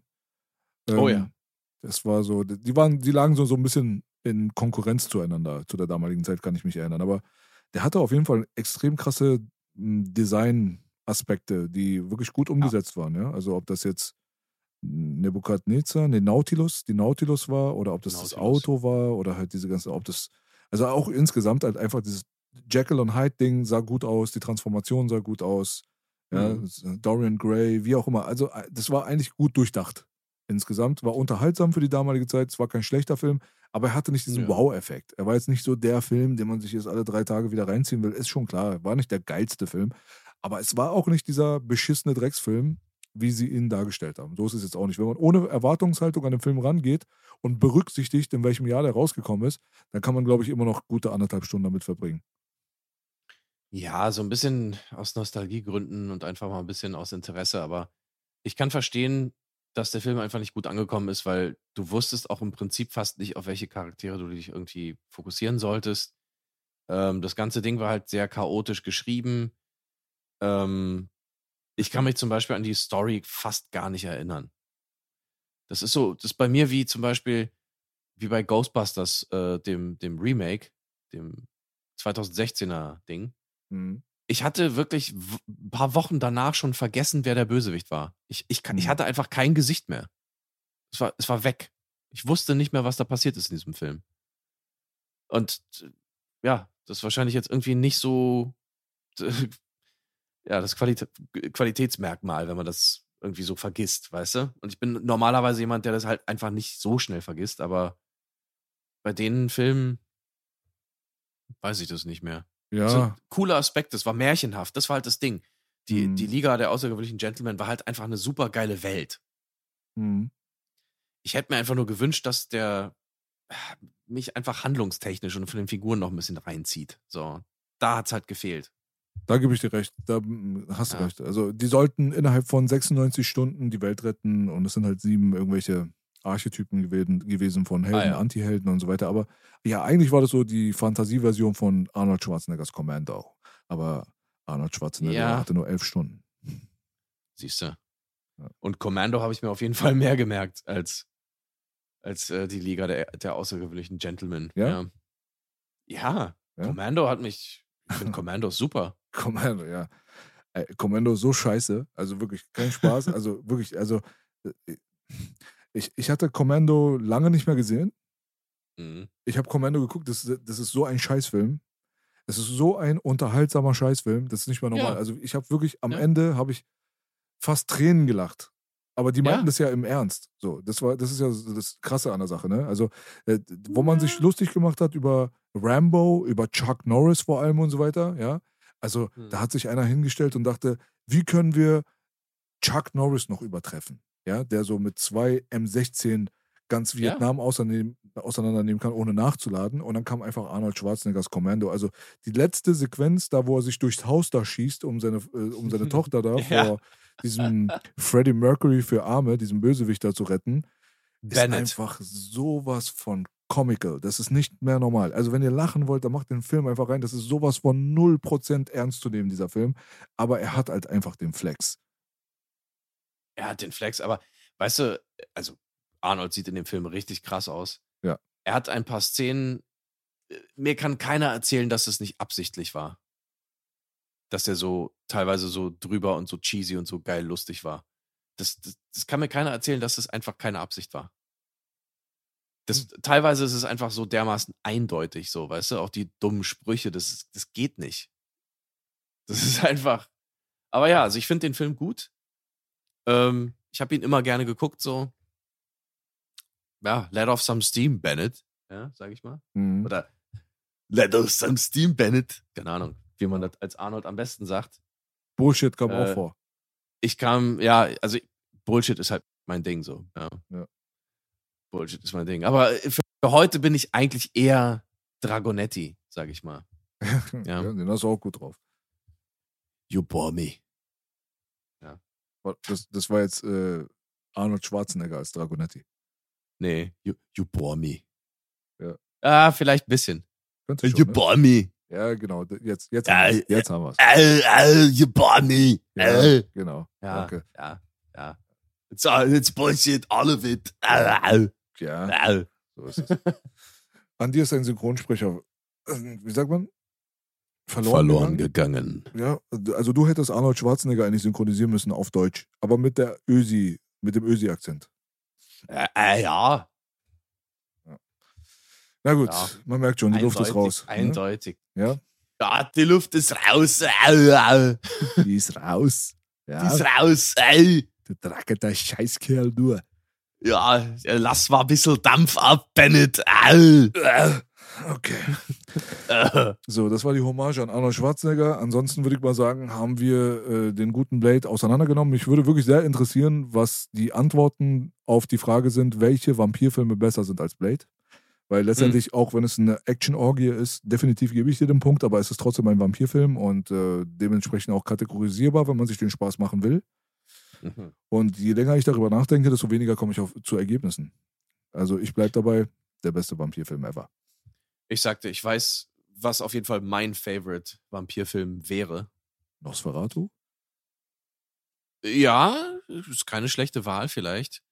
Ähm, aber Shadow of the Vampire ist vielleicht gar nicht so schlecht. Das ist mal jetzt ganz ernst gemeint mit Willem Dafoe Hm. als Max Schreck. Und das ist ein Film von mit John Malkovich, der dann Monau spielt. Also das heißt über die Dreharbeiten zu Nosferatu. Kann man sich mal wirklich antun. Äh, Shadow of the Vampire ist natürlich wahnsinnig gut. Aber mein Lieblingsfilm wäre, wenn es ihn geben würde, ein Crossover zwischen Twilight und Blade. Und man kennt die Memes ja, ne? So mit Edward und, und was, wie heißt die Olle? Bella. Wie sie da irgendwie sitzen und einfach Blade im Hintergrund steht. Schon einfach schon, du weißt, okay, der zieht gleich seine Knarre und die sind beide Geschichte. Hoffentlich. Hoffentlich. Das wäre doch mal irgendwie richtig, richtig cool. Crossover, bitte, ja. Blade versus Edward. Der soll die richtig bestialisch abschlachten, damit ich auch meine Satisfaction bekomme. Ja, natürlich. Weißt du, so richtig schön, die glitzern so im Sonnenlicht und er kommt dann halt einfach und macht einfach richtig geilen Capoeira-Kick. Weißt du, das ist übrigens auch mein Lieblingsmove fast von, von Wesley Snipes. So, wo er kapiert, oh shit, der Typ hat jetzt eine neue Hand, er ist jetzt irgendwie ein Gott geworden. Ja, La Maga, Deacon Frost. Und er geht so zurück und auf einmal macht er den, den fucking Capoeira-Kick so oben. Hammer. Ja, Mann. Einfach perfekt. Es gab ja. so eine Szene, da haben die auch so ein paar Drehkicks im Capoeira-Stil ausgetauscht mit einem Meter Ja. Abstand zwischen beiden. Characters. So völlig sinnlos, einfach völlig sinnlos. Eine der. ja. Es gab so ganz sinnlose Szenen teilweise wirklich in dem Film, die ich auch wirklich sehr gerne entschuldige. Das war eine davon die ist auf jeden Fall super krass hängen geblieben.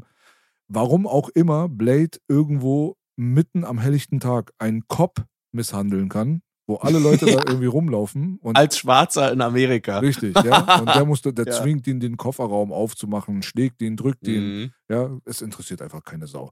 So, Nö. das, das war auch so ein Punkt. Die Schelle, die Deacon Frost bekommen hat von Udo Kier, da, da habe ich mir auch gedacht, so, einer von beiden, dann müsste es ja eigentlich Steven Dorff sein, muss wahrscheinlich eine krasse Sissy am Set gewesen sein und gesagt haben, nein, nein, nein, ja, nicht berühren, weil die sieht ja so scheiße aus. Also der, das, das könnte so Black Dynamite-Niveau so. Die Schelle, die geht einfach vorbei. So, weißt du? Okay, aber das, das ist echt so. Muss ich jetzt mal auch ein bisschen verteidigen. Ähm, die sind beide einfach keine Action-Performer. Erstens, du musst auf Sicherheit gehen. Zweitens, das ist für die Szene nicht wichtig.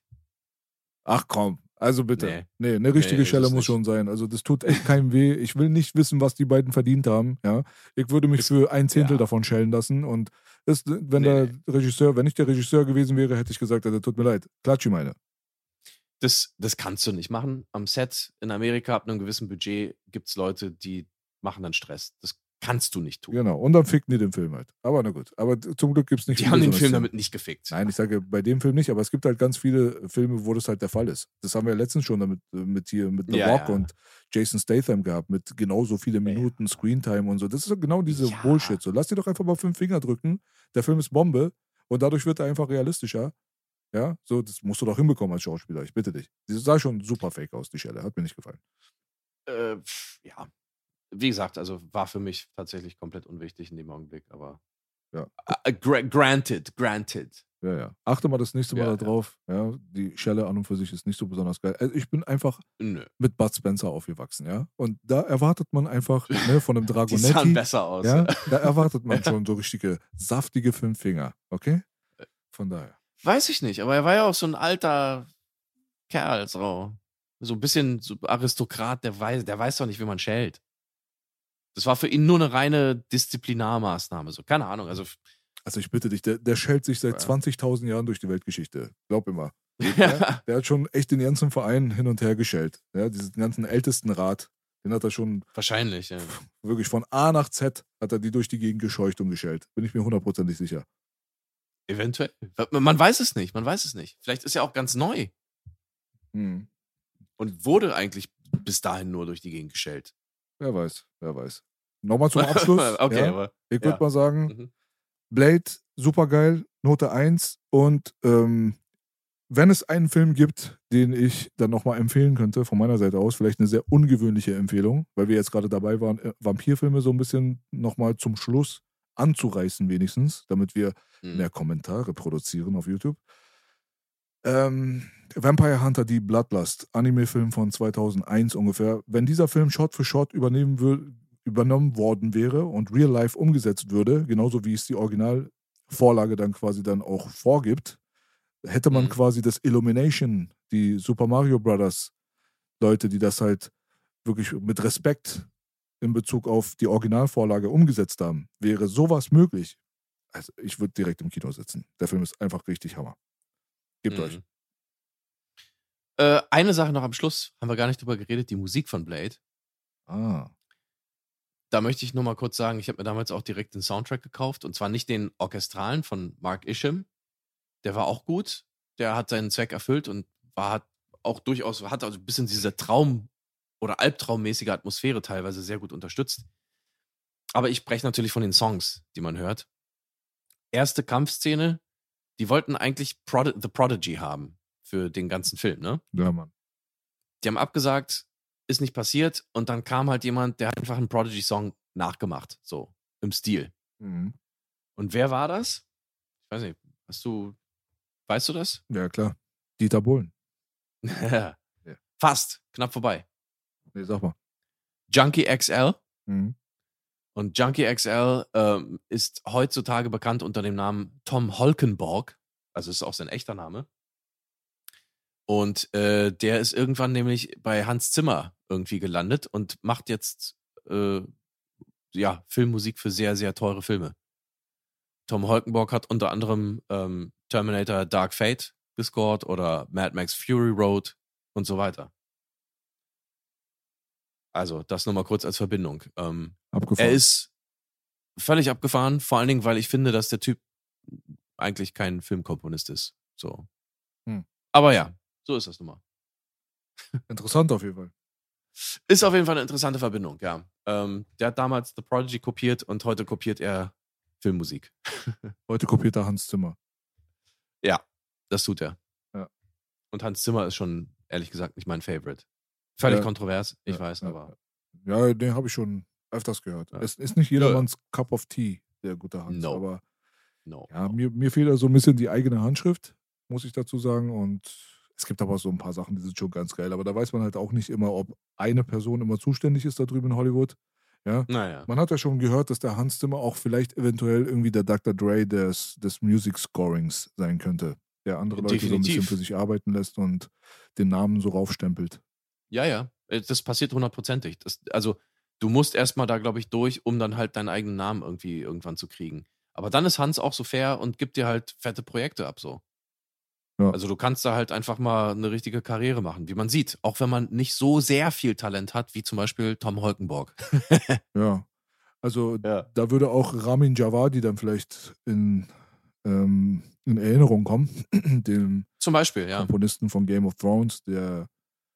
Hat eine gute Show hier in Berlin zum Beispiel mal gehabt, wo ich, wo ich mal Mhm. wirklich auch mal live hingegangen bin. ja. Haben die schon alle Register gezogen, muss ich sagen. Also die Bühne an und für sich sah wirklich krass aus. So Ja. Die Ästhetik war krass. Die Leinwand hat genau das vermittelt, was man gebraucht hat. Den Mhm. visuellen Aspekt dieser orchestralen Supershow, mehr oder weniger, mit Pyrotechnik und hier und da. Also war schon auf jeden Mhm. Fall Entertainment, muss ich schon sagen, dass da irgend so ein iranischer Dude aus Düsseldorf, glaube ich, oder so, dann irgendwann in Mhm. Hollywood landet und ähm, wahrscheinlich der Padawan von Hans Zimmer war. Und Ja. hoffentlich nichts Perverses bei ihm machen musste, um berühmt zu werden. Da muss man schon sagen. Respekt. Weiß man nicht. Respekt. Aber äh, dem stelle ich mal jetzt gegenüber, ähm, da gibt es auf YouTube ein paar richtig geile Performances, wenn man auf Filmmusik steht. Ähm, also wirklich komplett gegenüber stellen würde ich die Performance von äh, John Williams. Mhm. Der Kanal äh, heißt, also ist von der deutschen Grammophon und es gibt, glaube ich, zwei oder drei Stücke, die, er, die man da sehen kann, die live gespielt werden mit dem, ähm, ich glaube, mit dem Wiener Symphonieorchester, wenn ich mich nicht Ach, irre. guck mal. Ja, ähm, Jurassic Park, irgendwas aus Star Wars, also auch das Hauptthema von Star Wars, glaube ich. Und da siehst du mal, heilige Scheiße, da gibt's keine Pyrotechnik. Aber es ist unglaublich. Und was ich auch noch sagen möchte, ähm, empfehlen möchte, ganz hundertprozentig, ich weiß, es gehört jetzt gar nicht zu diesem Film, aber wenn ich, wenn ich schon dabei bin, ähm, es gibt eine Aufführung von Ennio Morricones Filmmusik auf YouTube ähm, von einem dänischen Orchester. Also wenn man irgendwie nur ähm, eingibt, irgendwie sowas wie Once Upon a Time in America oder irgendwie so ein oder The Good, The Bad, The Ugly und Danish danach, dann findet man das. Und das sind unfassbare Performances. Also ich habe das ist fast besser als das Original. Geil. Also für solche Geheimtipps, für Ja. diese Geheimtipps seid ihr doch hier. Nicht nur für Blade Ja, und Mann. so weiter. Ja. Wir bringen da eine ganz andere Qualität mit rein. Ähm, So ist es. Ich würde sagen, wir haben das Ding durch. Es ist lang genug Yes. geworden. Verabschieden wir Ja. uns langsam. Wir haben die Leute, glaube ich, entertained oder auch zum Schlafen gebracht, je nachdem. Mhm. Beides erfolgreich, würde ich mal sagen, von der Geil. Mission her. Ähm, wir haben bewiesen, dass wir nicht in den 80ern hängen geblieben sind, sondern in den 80ern und in den 90ern. Mhm. Sehr, sehr wichtig. Aber werden auch in Zukunft ein paar andere Überraschungen für euch parat haben, würde ich mal so behaupten. Also es gibt auch den ein oder anderen Film, der nicht aus den 80s und aus den 90s ist, den wir besprechen werden. Die sind dann aus den 70ern Ja. Und äh, 60er? oder 60er. Nee, nee. Also wir machen auch bestimmt mal was Modernes. Haben auch schon über das ein oder andere nachgedacht. Und dann haben wir noch so ein kleines ähm, Dankeschön-Projekt, sagen wir mal demnächst, was wir ähm, euch zur Verfügung stellen werden, wenn wir so ein bisschen mehr gemacht haben und wenn die Community ein bisschen wächst und so weiter. Aber dazu erzählen wir euch, wenn es soweit ist, dann ein bisschen mehr. Yes. And therefore, I have to say, you have to subscribe and like uh, as every other member of this house. You bore me.